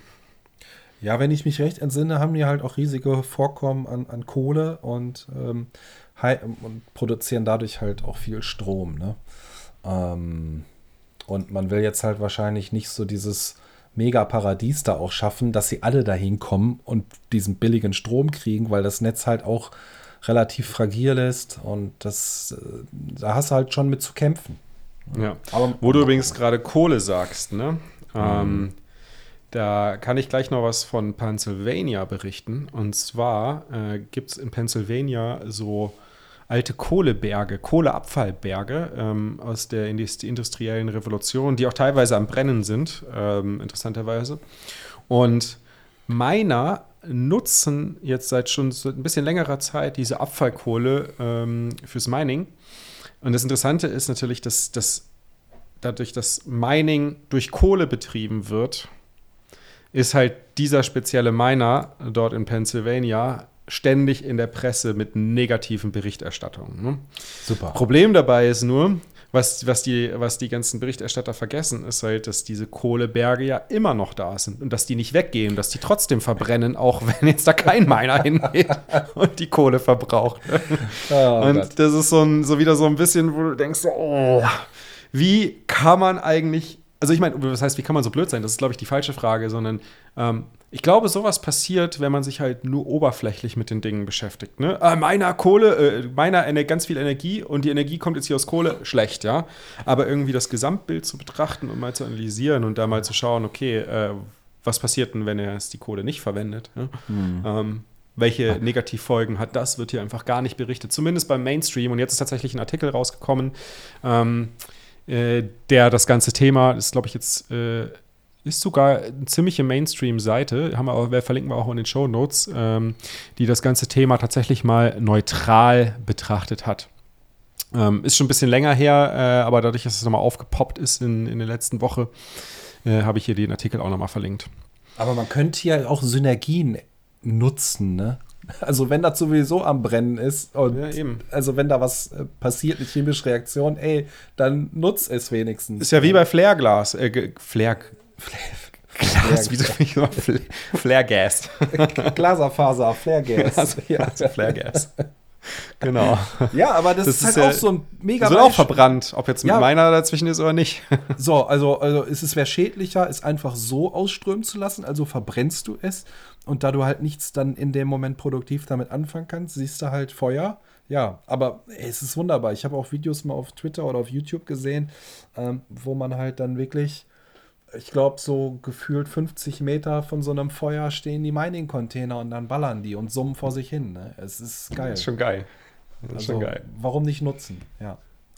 Genau. Und jetzt kommt demnächst noch ein neuer Miner raus von ja. Intel. Ne? Ja, Intel hat auf einer, äh, äh, ja, auf so einer Conference, äh, die heißt ESSCC, Solid State Circuits Conference, haben sie jetzt ihren Bonanza Mine wohl präsentiert. Das wurde ja schon vor ein paar Tagen angekündigt. Mhm. Ähm, die Specs sprechen jetzt gerade nicht so für sich und stinken ziemlich ab, würde ich sagen, gegenüber Bitmain und Micro BTS. Ähm, es gibt halt, es gibt jetzt so ein in diesem Sind Miner. Sie günstiger? nee, eher, eher vom, von, von der Leistung her. Also die vier Hashboards, die drin sind, bringen 40 Terahash. Bei einer Leistung von, oder bei einem, bei 3600 Watt. Das ist schon recht viel, viel. für 40 mhm. Terahash nur. Also zum Vergleich, so ein Endminer S19J äh, XP vom Bitmain, der erzeugt 140 Terahash bei 3000 Watt. Und da denkst du so, okay, hm. ähm, ähm, die sind ja jetzt auch schon seit einigen Jahren dabei, einen ASIC-Miner zu, zu konstruieren, also Intel selber. Und dass sie das jetzt gerade so announcen, bei 40 Terahash mit 3600 Watt finde ich schon ein bisschen heavy. Äh, die haben ja schon ihre nächste Generation angekündigt, den BZM, also äh, Bonanza Mine 2, haben aber noch keine Details bekannt gegeben, nur so viel, dass es wohl schon Großkunden gibt, die das Ganze erwerben möchten. Also es wurde wohl gesagt, dass äh, Block, äh, geleitet vom, von Jack äh, Dorsey, ähm, das dabei ist und Argo Blockchain und Grid Infrastructure. Also wieso die dabei sind, ich glaube eher, dass die schon ein bisschen wissen, was die Specs sagen und was der Preis am Ende auch sagt. Ne? Mhm. Ähm, weil, wenn, ja, ist halt immer ausschlaggebend, ne?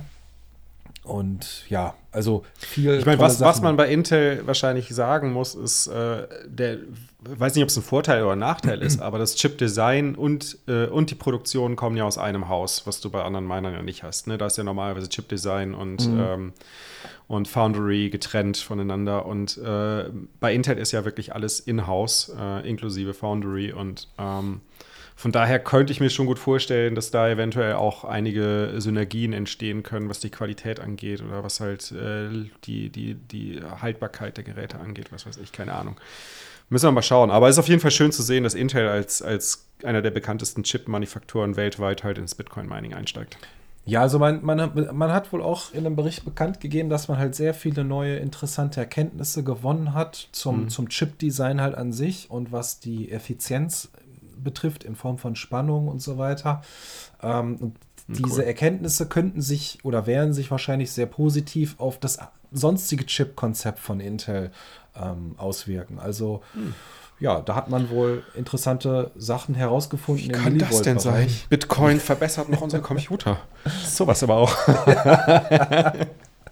ja, also finde ich, find ich halt auch also sehr cool, dass sie, dass sie da auf der einen Seite weiterkommen und sich weiter einen Namen machen möchten. Und ich finde es auch insofern gut, dass man halt sagt, ne, so viele Produzenten gibt es ja nicht. Wir können jetzt nicht alles nur rein dem asiatischen Markt halt überlassen, ne? Weil da gibt es halt sowieso schon immer ähm, so ein gewisses Credo äh, für gewisse Unternehmen. Ich kaufe ja. nichts, was von den USA produziert ist und die USA sagt, ich kaufe nichts, an, an Software, an Hardware, die halt auch wirklich in, in China produziert ist. Und seien sind es die kleinsten Teile. Da sind halt auch schon diverse Hardware-Hacks und so weiter bekannt geworden mit der Zeit. Und ähm, wenn du 90% von dem Blech in, in den USA produzierst, holst du aber die letzten 10% aus China, hast du halt immer so ein gewisses Risiko. Ne? Also mhm. das, das schwimmt, schwimmt, schwimmt auch immer so ein bisschen mit. Ähm, und einfach mal ja. gucken, was Intel da macht. Genau. Ich weiß, genau. ich glaube, in dem Future Bit Apollo sind keine Intel-Chips drin. Äh, ich weiß auch gar nicht, was da für Chips drin sind. Aber also Future Bit bringt ein Gerät raus, das die Apollo nennen. Future Bit ist auch eine neue Firma. Ähm, und dieses Gerät, wenn man sich das anschaut, sieht aus wie so ein Note mit einem Netzteil daneben. Also so, so ein kleiner, kleiner Würfel, handlicher okay. Computer mit einem Netzteil daneben. Aber es ist meiner Wallet und Note in einem für den Heimgebrauch. Und äh, soll wohl auch so ungefähr nur bei 25 bis äh, 30 Dezibel liegen. Ähm, und genau, sind, sind, wohl, äh, sind wohl 40 Chips drauf, wenn ich es richtig mhm. gesehen habe. Ähm, die ganzen Specs habe ich jetzt nicht mehr äh, auswendig im Kopf. Aber das Gerät äh, ist jetzt gerade angekündigt worden und soll, glaube ab März ähm, erwerbbar sein. Und ich muss schon sagen, also so zu Hause, so innerhalb von 15 Minuten so ein, so ein Ding aufzusetzen, jetzt je nachdem, wie teuer das wird. Ähm, ja. Ich meine, wenn das so um die 1000 Euro sind, ganz ehrlich, da würde ich mir echt überlegen, so ein Ding mal zu Hause hinzustellen und mal Solo-Miner aktiv zu werden. Kommt natürlich auch ein bisschen auf die Lautstärke an, die das produziert. Äh, aber wenn ich es neben meinen, oder wenn ich es als, als zweiten Node sozusagen neben dem Router stellen kann, wäre schon eine geile Also bei Sache. der Dezibelzahl, die du genannt hast, kannst du den entspannt im Keller laufen lassen. Da kriegst du nichts von mit. Ja, oder im Abstellraum. Apollo, 25 Dezibel. Echo. Echo-Mode, ja, okay. Ja, im Echo-Mode, genau. Dann, dann, wird der ein bisschen lauter, wenn der halt auf Volllast fährt, aber Ich sag mal, wenn du so einen 9-to-5-Job hast und du bist nicht zu Hause, dann lass jucken, ne? also ist doch schön, wenn du nach Hause kommst und, die, und der Geldbeutel klingelt. Ist doch gut. Ja, genau. Dann ähm, kommen wir mal zu den beiden äh, spannendsten News der Woche, finde ich, die kontroverser äh, oder diverser nicht sein können. Ja. Nämlich auf der einen Seite haben wir Mexiko. Und in Mexiko ist es so, dass dort äh, eine Senatorin äh, die wohl auch relativ viel Macht hat. Die war wohl auf einer Reise in El Salvador unterwegs äh, vor ein paar Monaten und äh, hat sich angeschaut, wie das da mit der Bitcoin-Adoption voranläuft und welche Vorteile Legal Tender, Bitcoin als Legal Tender so hat. Und sie hat sich dazu entschieden, Mexiko muss auch Bitcoin als Legal Tender einführen. Uh, und ja. äh, genau, das hat sie sich jetzt zur Aufgabe gemacht und äh, sorgt dafür. Wie genau, hat sie auch ein bisschen beschrieben. Ähm, äh, jetzt, jetzt will sie dafür sorgen, dass äh, auch Bitcoin in Mexiko äh, gesetzliches Zahlungsmittel wird, was eine ziemlich coole Angelegenheit ist. Und mhm. es scheint wohl auch so, ich meine, das ist ja nicht die erste News, die wir Me aus Mexiko hören. Da gab es ja schon verschiedene andere Politiker, ähm, nicht ganz so hochrangig, die sich schon öfters äh, positiv gegenüber Bitcoin geäußert haben. Deutlich mehr, als wir das in Deutschland kennen. Mhm.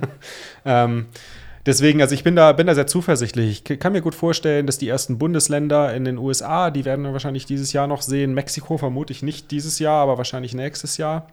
Ähm, und wahrscheinlich, wahrscheinlich sehen wir noch ein zweites äh, süd- oder mittelamerikanisches Land, was dieses Jahr noch Bitcoin als, als gesetzliches Zahlungsmittel einführt. Ich hoffe, also ich werde mir jetzt von jedem Land ein Trikot kaufen. Ein Fußballtrikot von jedem, oder so. Von jedem Land, das Bitcoin einführt, meinst du? ja, also äh, die will ja in diesem Jahr fertig werden mit dem Gesetzentwurf und den dann halt mal bekannt geben, auch im, in, in ja, ich stand drin in englischer Sprache, ob das jetzt so relevant ist, okay. Aber sie ist halt sehr begeistert von dem, was sie in El Salvador so kennengelernt hat, gesehen hat. Mhm ähm, sieht auch El Salvador als die Bitcoin Revolution an und ist wohl durch und durch hart georanged pilled. Also äh, ich glaube, ich hatte. War sie aber vorher nicht, ne? Wenn man das so richtig. Nee, ich hatte irgendwo gelesen, dass sie da ähm, ja nicht so, nicht so viel mit am Start hatte. Und irgendwann kam es aber schon dazu, dass sie mit Kryptounternehmen in Kontakt getreten ist. Hat wohl auch, glaube ich, selber Laseraugen sich gemacht auf Twitter oder so. Ähm, das, das klingt auf jeden Fall bullish und progressiv. Also Schabuk, Schabuk, schnell nach vorne und machen. Ähm, ja, bin ich begeistert. Nicht so wie bei uns, ne? nicht so wie bei uns. Kommen Nicht wir so zu einer weniger schönen Info. Von heute, von heute. Frisch, frisch aus der Presse, frisch, ja. äh, frisch aus, frisch vom Markt sozusagen, frisch aus äh, Europäischen Parlament äh, für euch auf die Ohren die EU ja. möchte 2025 Bitcoin verbieten. Könnte man so interpretieren, wenn man das, wenn man das ein bisschen, äh, das, die Aussagen ein wenig ähm, interpretiert. Äh, denn was sie genau sagen, ist, dass sie äh, dass Dienstleistern die oder dass die, die Erbringung von Kryptodienstleistungen äh, verboten wird in Bezug auf Kryptowährungen, die ökolog die einen die auf einem ökologisch nicht nachhaltigen Konsensmechanismus beruhen. So, und jetzt ist natürlich die Frage, was ist denn nicht nachhaltig? Ja? Was ist denn ökologisch nicht nachhaltig? Und das ist halt jetzt eine große hm. Frage, weil du ja. kannst da natürlich sehr viele Perspektiven einnehmen. Wenn du natürlich sagst, okay, es geht nur um den CO2-Ausstoß, den direkten, den direkten CO2-Ausstoß, ja, dann hat äh, sicherlich Bitcoin keinen ökologisch nachhaltigen Konsensmechanismus, aber da muss man natürlich auch trotzdem sagen, dass alles andere auch unökologisch ist. Ne? Da müsstest du halt so viel verbieten. Wenn du, wenn du dann Bitcoin verbieten möchtest, dann musst du halt so viele andere Dinge, die ökologisch nicht nachhaltig sind, wie zum Beispiel Autos, auch Facebook verbieten. abschalten. Facebook abschalten, genau, und so weiter. Ne? Das ist halt so die eine Frage. Und die andere Frage ist aber auch, ne, ich meine, ökonomisch, nachhaltig, äh, ökonomisch äh, ökologisch nachhaltig ist Bitcoin ja extrem, weil es die Menschen, die Bitcoin adaptieren, dazu bringt, weniger Shit zu konsumieren und weniger, weniger Müll zu produzieren, was ja auch einen sehr positiven Einfluss auf die, auf die Umwelt hat. Nur ich denke nicht, dass das äh, vom Europäischen Parlament irgendwie berücksichtigt wurde, sondern was die tatsächlich meinen, ist äh, den, direkten, den direkten Energiekonsum und die daraus folgenden Ausstoß, dem daraus folgenden Ausstoß von ähm, CO2. Und dem wollen sie einen Riegel vorschließen. Ab dem 1. Januar 2025 soll es also nicht mehr erlaubt sein, äh, Dienstleistungen rund um diese Kryptowährung anzubieten. Würde bedeuten, dass Bitcoin, also wenn, wenn, die ist natürlich jetzt eine Frage der Auslegung, ne? Ja. Aber ähm, je nachdem, wie das nachher ausgelegt wird, äh, weil das Gesetz, dass es durchgeht, ist relativ sicher. Da sind sich so viele, so viele sicher. Mhm. Ähm, selbst, selbst hier unser ähm, wer ist der, unser Blockchain, unser Bitcoin-Experte von der FDP, ähm, Frank Schäffler. Der genau. Frank Schäffler. Genau, selbst der Frank Schäffler sagt, ja, ich gehe da, ich rechne damit, äh, ich gehe davon aus und rechne damit, dass die Bundesregierung und der federführende Finanzminister Christian Lindner dies verhindern werden. Auf welcher Ebene auch immer? Ich hatte eben nicht verhindern können. Okay. Habe ich es falsch in Erinnerung? Habe ich da was Falsches gelesen eben? Also ich Oder glaube das war nicht, doch ein anderer Artikel. Also FDP wird da, glaube ich, nicht viel machen, wenn wir uns angucken, wie vehement die SPD, die Linke, da nichts machen. Ja, ja. Linke und Grüne dagegen vorgehen und darum wettern. Und die haben sich ja wohl energisch dagegen gestellt und haben ja auch gesagt, dass sie diesen Mika-Entwurf nicht unterschreiben werden, wenn das nicht so mit reinkommt. Ja. Ähm, der Joachim Schuster von der SPD hat zuvor schon bekannt gegeben, dass Bitcoin verboten werden soll. Unser Liebling Sven Giegold äh, hat sich ja auch schon vor längerer Zeit für die Illegalisierung ausgesprochen. Also man also ich, ich finde es auf ich finde es so traurig, dass diese Marionetten bei all der Informationsflut, die ihnen eigentlich offen stehen, um das dediziert zu analysieren, mhm. absolut kein Interesse zeigen. Ähm, ja, aber sind wir mal ganz ehrlich. Also, die, hier geht es gar nicht darum, irgendwie die Umwelt zu schützen oder die Bürger zu schützen. Hier geht es einzig und allein darum, bestimmte Interessen durchzusetzen. Fertig aus. Das ist, das ist, das, das ist der Grund. Kontrolle des Bürgers. Mehr Kontrolle ja. des Bürgers, ja, mehr, mehr, Aufsicht über den Bürger und Bitcoin ist gefährlich da, was das angeht. Sicher, aber. Du kannst mit Bitcoin kannst den Bürger nicht mehr kontrollieren. Um dich herum machen alle das mit in Zukunft. Und du bist der einzige Vollidiot, der einfach nicht checkt. Und wir werden irgendwann so ein Industrieland sein, was einfach marode wird und ja, dumm bleibt. Natürlich. Und alle anderen florieren, expandieren und auch vom Mindset her hoffentlich werden sie auf jeden Fall fitter, dass sie halt auch Abstand gewinnt von ihrem äh, hedonistischen Konsumleben, was sie halt auch irgendwann dazu bringt, wo wir jetzt halt stehen, ja. Aber da muss ja. man halt auch irgendwo hinkommen. Ich glaube, geopolitisch betrachtet tut sich die EU absolut keinen Gefallen, wenn sie das wirklich so ab 2025 nee, durchsetzen will. Auf gar keinen Fall, aber es wird trotzdem durchgesetzt werden. Also ich meine, ob wir das wollen oder nicht, die Frage ist natürlich, wie wird es nachher interpretiert im Detail und was, was bedeutet es ja. genau für Bitcoin? Jetzt muss man natürlich auch sagen, äh, jetzt will Lugano, ähm, Lugana, Lugano gerade die äh, ähm, europäische Hauptstadt für Bitcoin werden. Ich meine, das Gute ist natürlich jetzt, die Schweiz ist ja nicht Mitglied in der EU. Das ja, ist ja schon mal das Gute.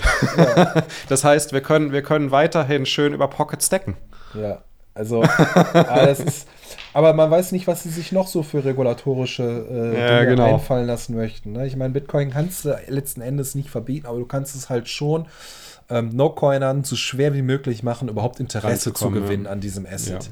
So, die Leute, die jetzt schon drin sind, die werden sich ihre Wege suchen, die werden die Wege mhm. auch kriegen, aber damit es einfach auch expandiert, diese ganze Thematik den Leuten ähm, so einfach wie möglich gemacht wird, was für ihren Werterhalt zu tun, das wird massiv dadurch erschwert. Und ja.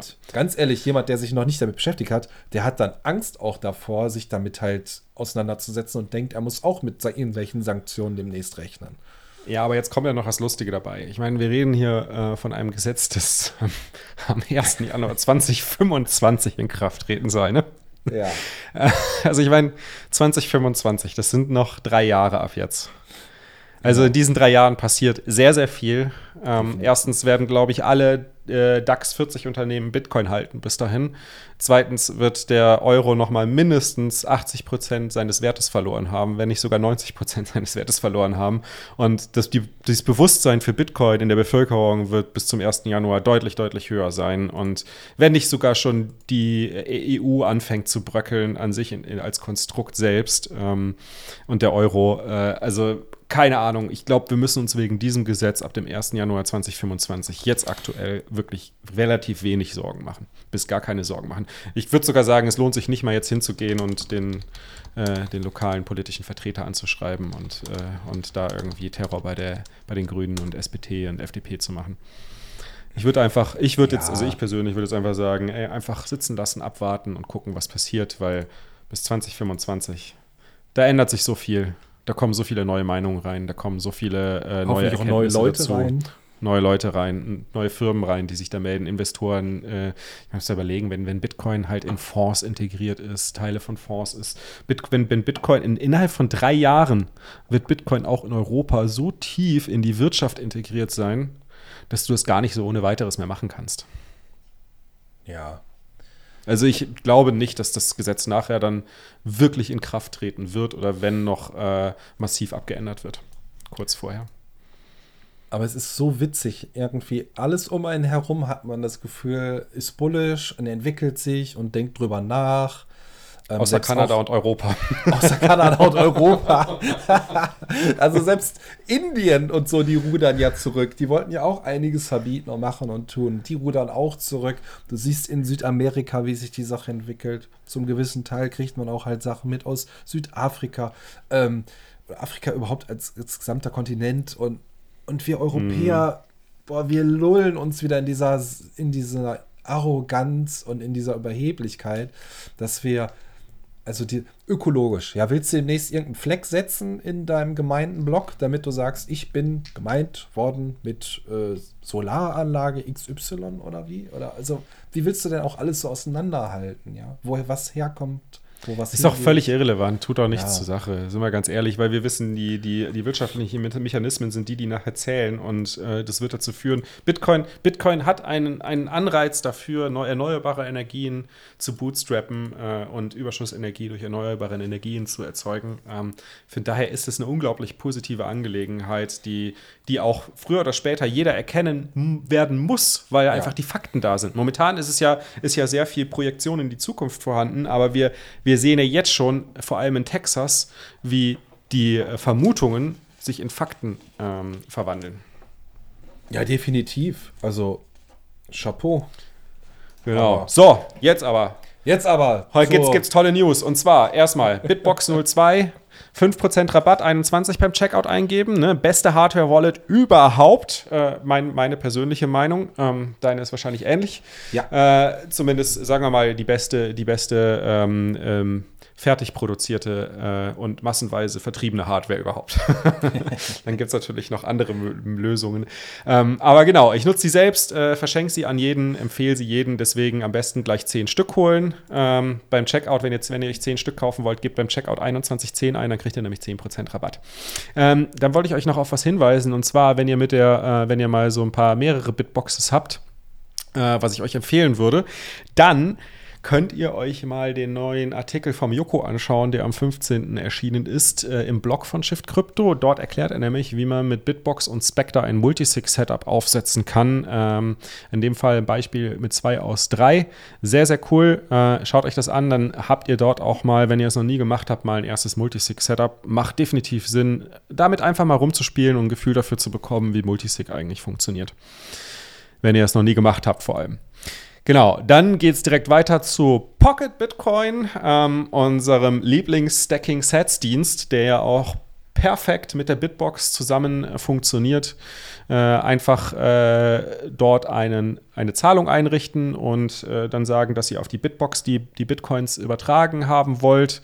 Kurz bestätigen ähm, in der Bitbox-App und wenn, das, wenn sobald halt die Bestätigung signiert wurde in der Bitbox-App, äh, bekommt ihr äh, die Zahlungsanweisungen. Und dann könnt ihr einfach aufs Konto überweisen mit dem bestimmten Betreff, so oft wie ihr wollt. Ähm, äh, und genau, jede, Überzahl, jede Überweisung, die dort eintrifft mit eurem bestimmten Betreff, die wird euch in Bitcoins äh, schon am selben Tag noch auf die Bitbox übertragen. Wirklich sehr cool. Und jetzt gibt es was ganz Neues bei, der, äh, bei, bei Pocket. Und zwar wenn ihr es noch nicht kanntet äh, und aber schon länger nutzt, äh, Pocket schon länger nutzt, dann könnt ihr euch jetzt in die Historie äh, reinschauen und zwar pocketbitcoin.com slash dashboard oder de slash dashboard, wenn ihr es in Deutsch haben wollt. Ähm, dort könnt ihr eure komplette Transaktionshistorie einsehen mit allen Details und Preisen und Gebühren und so weiter. Ähm, wurde oft nachgefragt und jetzt wurde es geliefert. Einfach auf die Webseite gehen, eure E-Mail-Adresse eingeben, mit der ihr euch angemeldet habt. Dann kriegt ihr so einen PIN zugeschickt, so einen sechsstelligen PIN, den beim, äh, beim Dashboard wieder eingeben und dann bekommt ihr einen Überblick über eure Historie. Genau, bei Pocket Bitcoin ähm, gibt es natürlich keinen Rabatt mit 21, aber wenn ihr uns als Verein äh, unterstützen möchtet, dann geht doch über den Link pocketbitcoin.com slash 21. Äh, dann bekommen wir von Pocket äh, Affiliate-Gebühren äh, von euren Transaktionen und genau, das fördert den Verein. Was haben wir noch? Meetups gab es einiges. Nee, gibt es einiges. nee, einen haben wir jetzt hier schon mal. Ähm, es sind auf, haben auf jeden Fall einige Meetups stattgefunden, 21 Meetups. Wer es noch nicht gesehen hat, geht auf die Webseite 21.space. Dort gibt es eine Deutschlandkarte mit wie vielen Meetups? Äh, viele. 40 oder so? Ne, 30? Also ich sehe überall nur noch Punkte, die aufblitzen, ja. wenn man drauf guckt. Das ist auf jeden Fall heftig, genau. Sehr cool. Und da haben auch einige kleinere Meetups stattgefunden. Stuttgart plant jetzt allerdings, äh, 21 Stuttgart plant jetzt ein, ein ganz großes Meetup. Die haben auch ein cooles neues Logo äh, gemacht. Das ist das 21 als Zahl, äh, wo aber die 1 so ein Pferdekopf ist äh, wo die 2, Entschuldigung, so ein Pferdekopf ist. Äh, sieht ziemlich geil aus. Äh, und darunter 21 Schriftzug Stuttgart. Sehr geil. Und die planen Ende Mai äh, ein Meetup über ein ganzes Wochenende. Und der Ticketverkauf wird am 7.3. starten. Also, wenn ihr dabei sein wollt, dann folgt dem 21 Stuttgart Meetup-Account auf Twitter. Dort werdet ihr informiert. Wir verlinken ihn auch in den Shownotes hier. Ähm, ja. Lass Miranda, hast du nach Shoutouts geschaut? Ja, wir haben, wir haben Shoutouts, die wir auch vorlesen. Ihr wisst, ab 21.000 Satz geht's los mit der wilden Fahrt. Und zwar hat uns am 20. Februar was Tolles ereilt. Also eine wirklich phänomenal große Spende. Hashtag permissionless merge from the church. Dank für alles. Es war uns ein Fest. At Satoshis bleibe. Satoshis unterstrich Kitchen for the win. Ähm, mit einem Smiley dahinter. Sehr, sehr vielen Dank für die Spende. 300.000 Satz. Wow. Ja, das ist sehr nice. Sehr, sehr cool. Sehr cool. Ja. Nice. Die andere, ach so, das war noch das Super Bowl, war das noch vom letzten kleinere Mal, genau. Häppchen, die da kamen. Und, den und dann waren noch kleinere Häppchen, ja. Genau. Trotzdem die waren leider zu wenig. Ich glaube, da hat einfach nur mal ein bisschen jemand rumgetestet oder ja. wollte uns einfach sowas spenden, oder ohne eine Nachricht zu hinterlassen. Hat, hat mit vielen Sonderzeichen äh, experimentiert, was Talikoin nicht interpretieren konnte an der Stelle. Das genau. kann natürlich auch sein. Okay. Gut, was haben wir noch? Äh, YouTube-Videos gibt es da noch? Gibt's, nee, es gab kein neues YouTube-Video, oder? Es, gab, es gibt momentan nichts Neues. Es gibt was in, in Mache, in Vorbereitung, dauert noch ein bisschen. Äh, das Jahr hat gerade neu begonnen. Wir wollen keine Leute unter Druck setzen. also da kommt demnächst was, aber jetzt gerade aktuell haben wir nichts. Ja, genau. cool. Wo wir gerade eben über den Shoutout gesprochen haben, ähm, äh, das kam ja von der Satoshis Bleibe, also von dem Event Satoshis Bleibe. Ich vermute, das mhm. sind, die, mhm. äh, sind die Überschüsse vom Merch-Verkauf, ja. äh, so wie es ausschaut aus der Beschreibung. Äh, also kommen die wahrscheinlich auch vom Copiaro. Ähm, genau, aber Satoshis Bleibe, wer es nicht mitbekommen hat, ja, es war ein Event, das am Wochenende stattgefunden hat ähm, in ich weiß gar nicht mehr wo. das ist jetzt peinlich. Irgendwo jetzt Richtung Mosel. Das ist jetzt richtig peinlich. Weil ich habe es leider nicht geschafft. Ich konnte nicht. Wäre sehr gern dabei gewesen. Aber es gab andere, die dabei gewesen sind. Unter anderem der Checkertroffer war dabei und hat eine Sonderfolge auch dazu gemacht. Wenn ihr die noch nicht gehört habt, die ist am Montag online gegangen. Ähm, könnt ihr euch mal anhören. Da bekommt ihr den Eindruck davon, was bei Satoshis Bleibe alles so abgegangen ist. Also es hat sich wirklich nach einem sehr, sehr coolen Pleb-Event äh, angehört. Äh, es gab viele geile Aktionen. Es wurde mit sehr, sehr, sehr, sehr, sehr viel Liebe organisiert ähm, und Liebe zum Detail vor allem. Also wirklich ein tolles Ding. Äh, Ob es das wiedergeben wird, werden wir sehen. Ich hoffe sehr. Äh, nach dem Erfolg wird es wahrscheinlich sicherlich noch mal geben. Also seid dann früh dran, wenn Satoshis Bleibe wieder aufpoppt, dass ihr da rechtzeitig ein Ticket bekommt, denn die werden sicherlich jetzt fürs nächste Mal sehr, sehr, sehr, sehr, sehr beliebt sein. Warst du, hast du was mitbekommen? Äh, Lass Miranda, warst du da? Nee, ne? Nee, ich war nicht da. Ich wurde zwar eingeladen, ich hatte aber auch keine Zeit. Äh, hätte jetzt auch nicht geklappt, weil ich war übelst erkältet am Wochenende. Ging, wäre oh. also gar nicht gegangen. aber äh, Chakatrova war da. Ich habe das ein bisschen über Twitter verfolgt. Da gab es ja auch am Wochenende dann regelmäßig ein paar äh, Fotos, die da gepostet wurden oder so einen kleinen Einblick auf auf das, was der nette Gigi da so fabriziert hat. Ich weiß nicht, ob wir ja. diesen für dieses Video jemals sehen dürfen, aber es muss sehr viel Spaß gemacht haben und auf unserem Podcast-Kanal könnt ihr ja auch die Folge so ein bisschen mit dem oder die, die das, das Ereignis ein bisschen mit Chekatrova ähm, begleiten. Das dürfte dem einen oder anderen schon bekannt sein, aber wer das noch nicht gehört hat, hört euch die Folge gerne an. Ja. Macht Appetit. Genau. Und äh, was auch dort entstanden ist, ist ein neuer Track. Der ist auch schon äh, auf Soundcloud gelandet in unserem 21 Beats Account. Und zwar heißt der ist okay. Uh, ziemlich geiler Track, finde ich persönlich. Ich bin seit Montag echt hoch und runter hören. Ich glaube, von den 500, 500 Listens, die der Track auf Soundcloud hat, äh, waren, glaube ich, 200 von mir oder so. Der ist so ein entspannter Kopfnicker-Reggae-Style, ne? Ja. so. Macht richtig Bock zu hören. Ja, vor allem auch der, die, die Strophen sind halt einfach ultra geil, ne? Die Strophen sind so gut gemacht, muss ich sagen. Es macht halt einfach auch richtig Bock vom Text her, den, den Track sich anzuhören. Der Ganze ist, das Ganze ist von äh, Just Another Note und Kit gemacht worden. Mhm. Ziemlich cool. Äh, Schaut euch an, Soundcloud, 21 Beats eingeben, dann findet ihr einen Account und könnt euch direkt den neuesten, äh, den neuesten Upload anhören. Äh, ist okay. Genau. Gut, dann ähm, ist uns ein neuer Podcast unter die Augen gekommen, ne? Ja, und zwar habe ich äh, durch Zufall auf dem, auf dem Heimweg habe ich gesehen, Notsignal haut mal wieder im, im Minutentakt die Folge raus und da gab es eine ganz kurze und da dachte ich auf dem Rückweg von der Arbeit, hörst du dir mal eben an und dann wird nebenbei einfach nochmal ein neuer Podcast gechillt, Bitcoin Bibliothek. Ja. Ähm, worum geht's? Der gute, ich glaube, er heißt Chris, ich bin mir jetzt nicht mhm. ganz sicher, hat ähm, durch Bitcoin Audible sich irgendwie animiert gefühlt, auch irgendwie seinen Beitrag zu leisten. Und wie konnte er das am besten tun?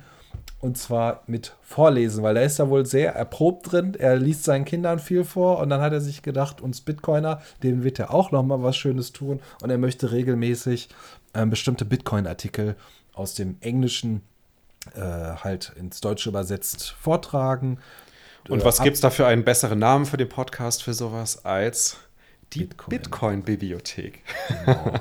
Und ähm, richtig geil. Er hat wohl auch schon einige Vorlagen so in Richtung äh, von, von Apricot Media bekommen und da gibt es ja einiges zu holen. Seine erste Folge ist auch schon draußen mit, mit einer Episode von Gigi, ähm, Magisches Internetgeld.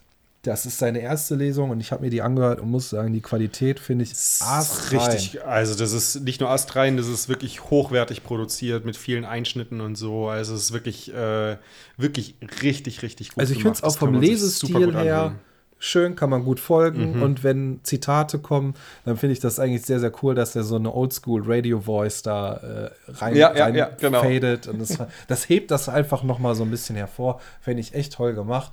Also Respekt und, und mach weiter so. Ich habe da ja. richtig Bock drauf, ein paar Artikel mehr anzuhören. Ich freue mich schon auf den nächsten Artikel. Ähm, ja. Da kann ich mir jetzt mal die ganzen Artikel auf Deutsch auch mal durchlesen oder anhören, besser gesagt. Anhören. Weil die ich sonst nur, nur auf Englisch kenne. Ja. ja, genau. Sehr gut. Cool. Ähm, dann, dann habe ich genau, noch dann, was gefunden. Ja, was hast und, du noch gefunden? Und, und, zwar auf Twitter so eine kleine Perle erhebt sich da seit ein paar Wochen und ich habe mir ein paar Podcasts, oder ein Podcast nicht, ich habe mir ein paar Live-Sessions angehört auf Twitter von Stammtisch21, so ein Bitcoin-Talk. Äh, jeden, jeden Sonntagabend gegen 19 Uhr startet der und gewinnt momentan auch massiv an Zuhörer. Ähm, waren auch echt tolle Gespräche bis jetzt dabei. Zwar noch mal manchmal ein bisschen wild oder ein bisschen sehr langatmig bei manchen Rednern, aber ich muss sagen, die, die, die Inhalte echt on the top. Und wir hatten ja vorhin das, das ähm, Thema mit Frank, äh, eher gesagt mit dem EU-Parlament. Ja. Und der ja. Frank Schäffler wird jetzt wohl am Wochenende. Am Sonntag dann. Am Sonntag dabei sein bei einer Session. Also, ähm, wer das noch nicht kennt, kennt Stammtisch 21 auf Twitter. Äh, Follow, absetzen und dann reinhören. Macht, macht Laune. Ja. ja, und dann ist mir äh, auch diese Woche wieder was. Äh, ähm, ja, habe ich auch diese Woche wieder mehrmals was entdeckt äh, oder beziehungsweise bin darauf drauf hingewiesen worden auf Artikel und zwar original deutsche Artikel, äh, die ich, ich hatte, hatte die Seite schon mehrmals gesehen, aber ich habe sie noch nie so wirklich, wirklich intensiv wahrgenommen, habe sie mir heute mal, äh, gestern mal äh, ausführlich angeschaut. Okay. Und ich kann es wirklich jedem empfehlen, sich einmal bitcoinsozial.de anzuschauen. Es sind wirklich großartige Artikel darüber und zwar ähm, aus dem Deutschen heraus, also nicht, nicht übersetzt, sondern original deutsche Artikel äh, von Deutschen geschrieben zum Thema, wie Bitcoin ähm, unser Miteinander in der Gesellschaft verändern wird. Oh, das ist ja eine geile Seite, die habe ich ja noch gar nicht entdeckt. Ja.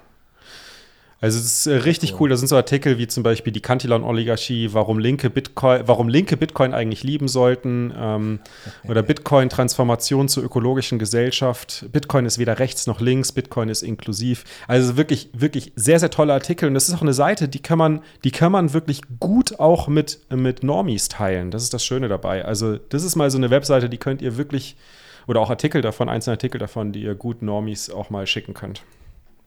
Krass. Oh, da sind einige Autoren am Start. Ja, es einige, die bei uns in, im Telegram-Kanal und mal unterwegs sind. Einige, die wir kennen, genau, richtig. ja, sehr cool. Also direkt mal in die Favoriten reingeballert. Sehr schön. Ja, auch die Lola, die ja momentan ein bisschen am Rumstenkern ist, äh, ja, gegen die ist Lightning Labs. Ein bisschen auf, auf Beef aus. die, ist auf, die ist auf Beef aus gerade, ja. Genau, dann äh, gibt es noch eine Sache zum Schluss. Äh, und zwar, da möchte ich noch mal kurz auf die BTC 22-Konferenz hinweisen. Die findet am 15. bis 17. September erst, allerdings äh, in Innsbruck in Österreich statt. Ähm, das Ganze, die Informationen dazu findet ihr unter bconf.de, also bconf in einem zusammengeschrieben.de. Äh, genau, wie gesagt, 15. bis 17. September in Innsbruck in Österreich, im Kongresszentrum dort. Und wenn ihr sagt, so, ich, ich plane da auf jeden Fall hinzugehen, dann über, könnt ihr euch mal überlegen, ob ihr nicht vielleicht jetzt schon ein Ticket kauft und auch zwar noch vor dem 13.03., denn am 13.03. werden die Ticketpreise um 10% angehoben. Das heißt, wer jetzt noch irgendwie äh, ein Ticket für 399 Euro absteigen, abstauben möchte, sollte das am besten jetzt noch vor dem 13.03. machen. Nur als Hinweis nochmal äh, für euch, äh, wenn ihr die Ticketpreise seht, nicht wundern, äh, es gibt 20% Rabatt mit Bitcoin-Zahlungen und es gibt nochmal 5% Rabatt obendrauf mit dem Code 21 oder Blocktrainer oder irgendeinen anderen Code von irgendjemandem, der mit dabei ist. Den könnt ihr dort einfach eingeben und dann bekommt ihr nochmal 25, äh, habt ihr insgesamt 25% Rabatt mit einer Bitcoin Bitcoin-Zahlung und dem Code. Äh, somit ist das Ticket dann eigentlich relativ erschwinglich und ich meine, für ein ganzes Wochenende ähm, mit, mit Essen und Unterko äh, mit Unterkunft nicht dabei, aber zumindest mit Essen und Verpflegung und äh, dem ganzen Programm, was geplant ist äh, lohnt sich, lohnt sich dieses Investment definitiv. Ähm, wird ein großartiger Event, an dem viele aus der Community beteiligt sind. Also schaut es euch mal an, beconf.de. Genau. Haben wir sonst noch was? Ich glaube, das war's, ne? Ja, also ich würde sagen, äh, wir waren auch extremst positiv verwöhnt durch die Bitcoin-Zitadelle, was den Preis und das ganze Programm ja, betrifft. Das stimmt ne? auch. Ja. Also, das glaube ich, kann, kann man halt nicht immer so jetzt erwarten, aber nee. ähm, da sind wohl ein paar sehr geile Speaker ja am Start. Mhm. Und äh, ja, wer Bock hat, ne? Ich, ich hoffe ja, dass wir demnächst vielleicht auch noch was glaube, das wurde auch schon angekündigt. Letzte Folge in der Schweiz. Doch? Ich glaube schon. Ja, es soll also noch ein Pleb-Event in der Schweiz geben, genau. Ja, genau. Ich wollte eigentlich auch nach, äh, in, in die Schweiz fahren und dahin zu dem Event. Deswegen werde ich mir das wahrscheinlich mit Innsbruck knicken, aber ich werde wahrscheinlich dann zur Schweiz fahren. Genau. Ich werde wahrscheinlich nach Innsbruck fahren, aber schauen wir mal. So, ähm, dann würde ich sagen, wenn euch das hier alles gefallen hat, dann lasst uns eine Bewertung. Aber noch viel wichtiger als eine Bewertung ist, nutzt Podcasting 2.0 Apps, zum Beispiel die Breeze App, die Breeze Wallet oder die Fountain App, ähm, weil dann könnt ihr dem Las Miranda und mir jetzt Satz boosten. Genau. Wenn ihr sagt, das ist geil, was ihr da gemacht habt, ihr seid lustig, ich fand das unterhaltsam, die, was haben wir jetzt, anderthalb Stunden, glaube ich, ne? Ja, anderthalb Stunden labert schon. anderthalb Stunden, genau. Dann schickt uns doch ein paar Satz zu. Ähm, das gilt natürlich nicht nur für uns, das geht für alle anderen Folgen auch. Jeweils die ja. Moderatoren bekommen die Satz dann. Wenn ihr zum Beispiel die Fountain-App verwendet, äh, dann könnt ihr sogar da äh, sehen, wie das prozentual aufgeteilt ist, äh, wer da was abbekommt.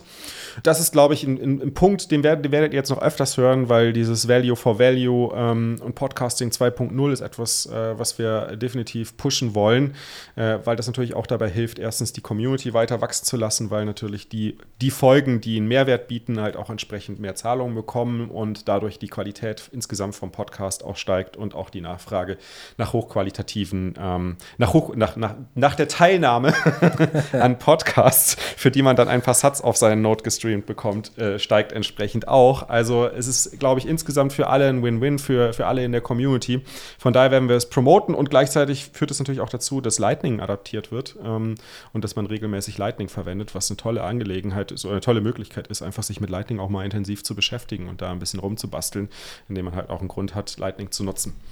Genau, also schaut sich an, Breeze Wallet, Fountain Wallet, was gibt's noch? Äh, äh, ähm, ich das sind, glaube ich, so Breeze. die beiden das sind, glaube ich, so die beiden, die man jetzt so. Genau, ansonsten würde ich sagen, Satzstapel notlaufen lassen und schön Lightning Channels öffnen. Bis dann. einen schönen Tag. Tschüss. Und ciao. This is a scary moment. Marty Ben is the founder of Tales from the Crypto, a Bitcoin podcast. He joins us tonight to explain. Marty, thanks so much for coming on. I don't think I've ever seen anything like this, and it's easy to you know play the tape of people getting run over by horses, but the idea they could just seize your digital currency strikes me as a very big deal. Well, First of all, thanks for having me on, Tucker. But yes, they can only seize your digital currency, your Bitcoin, if you're holding it on an exchange, like you right. like you mentioned. It's much harder for them to seize it if you're in control of your Bitcoin by holding your own private keys, which is the beauty and the importance of Bitcoin as a monetary revolution. It allows you to actually control your money. It is a digital bearer instrument. It is digital cash. So as long as people are taking control of their own private keys, it's it's significantly harder to uh, stop the spread of Bitcoin and prevent people from sending transactions. So that's without getting too technical here, and thank you for saying that. Um, so the, the promise of cryptocurrency is still in place that you can operate transactionally without government oversight. How complicated is it not to use an exchange but to hold the keys for yourself? Could the average person do something like that? Yeah, it's very easy. I mean, there's plenty of mobile apps that you can go download, uh, whether it be Blue Wallet, Green Wallet. You can find those in your iOS stores or Android apps. These are open source wallets that anybody can download and easily create private keys, send their, their Bitcoin from an exchange directly to a wallet. They can back up their wallet with 12 words that if they were able to memorize them, theoretically they could walk around with their Bitcoin in their heads. Um, so it's, it's, very simple to to access the software that enables you to take control of your of your Bitcoin and, and actually custody it yourself. God, I mean, you got to think if they're zeroing out people's bank accounts for political reasons, there's going to be a rush to cryptocurrency. I mean, in, in one sentence, do you expect that? Do you expect crypto to become more popular after this? Oh, uh, I, th- I think certainly we've seen the actions by the Canadian government uh, wake people up like, oh, if they can do this to our bank accounts uh, for protesting about civil liberties, like how, how far will will they go to, to stop us from transacting uh, using the traditional system? And so I think over the last few weeks, people are really beginning to recognize the beauty uh, of Bitcoin and the utility it provides as a distributed network that nobody can control as long as you're controlling your own Bitcoin and you have those words written down secured, uh, you you have the, the freedom to control your money.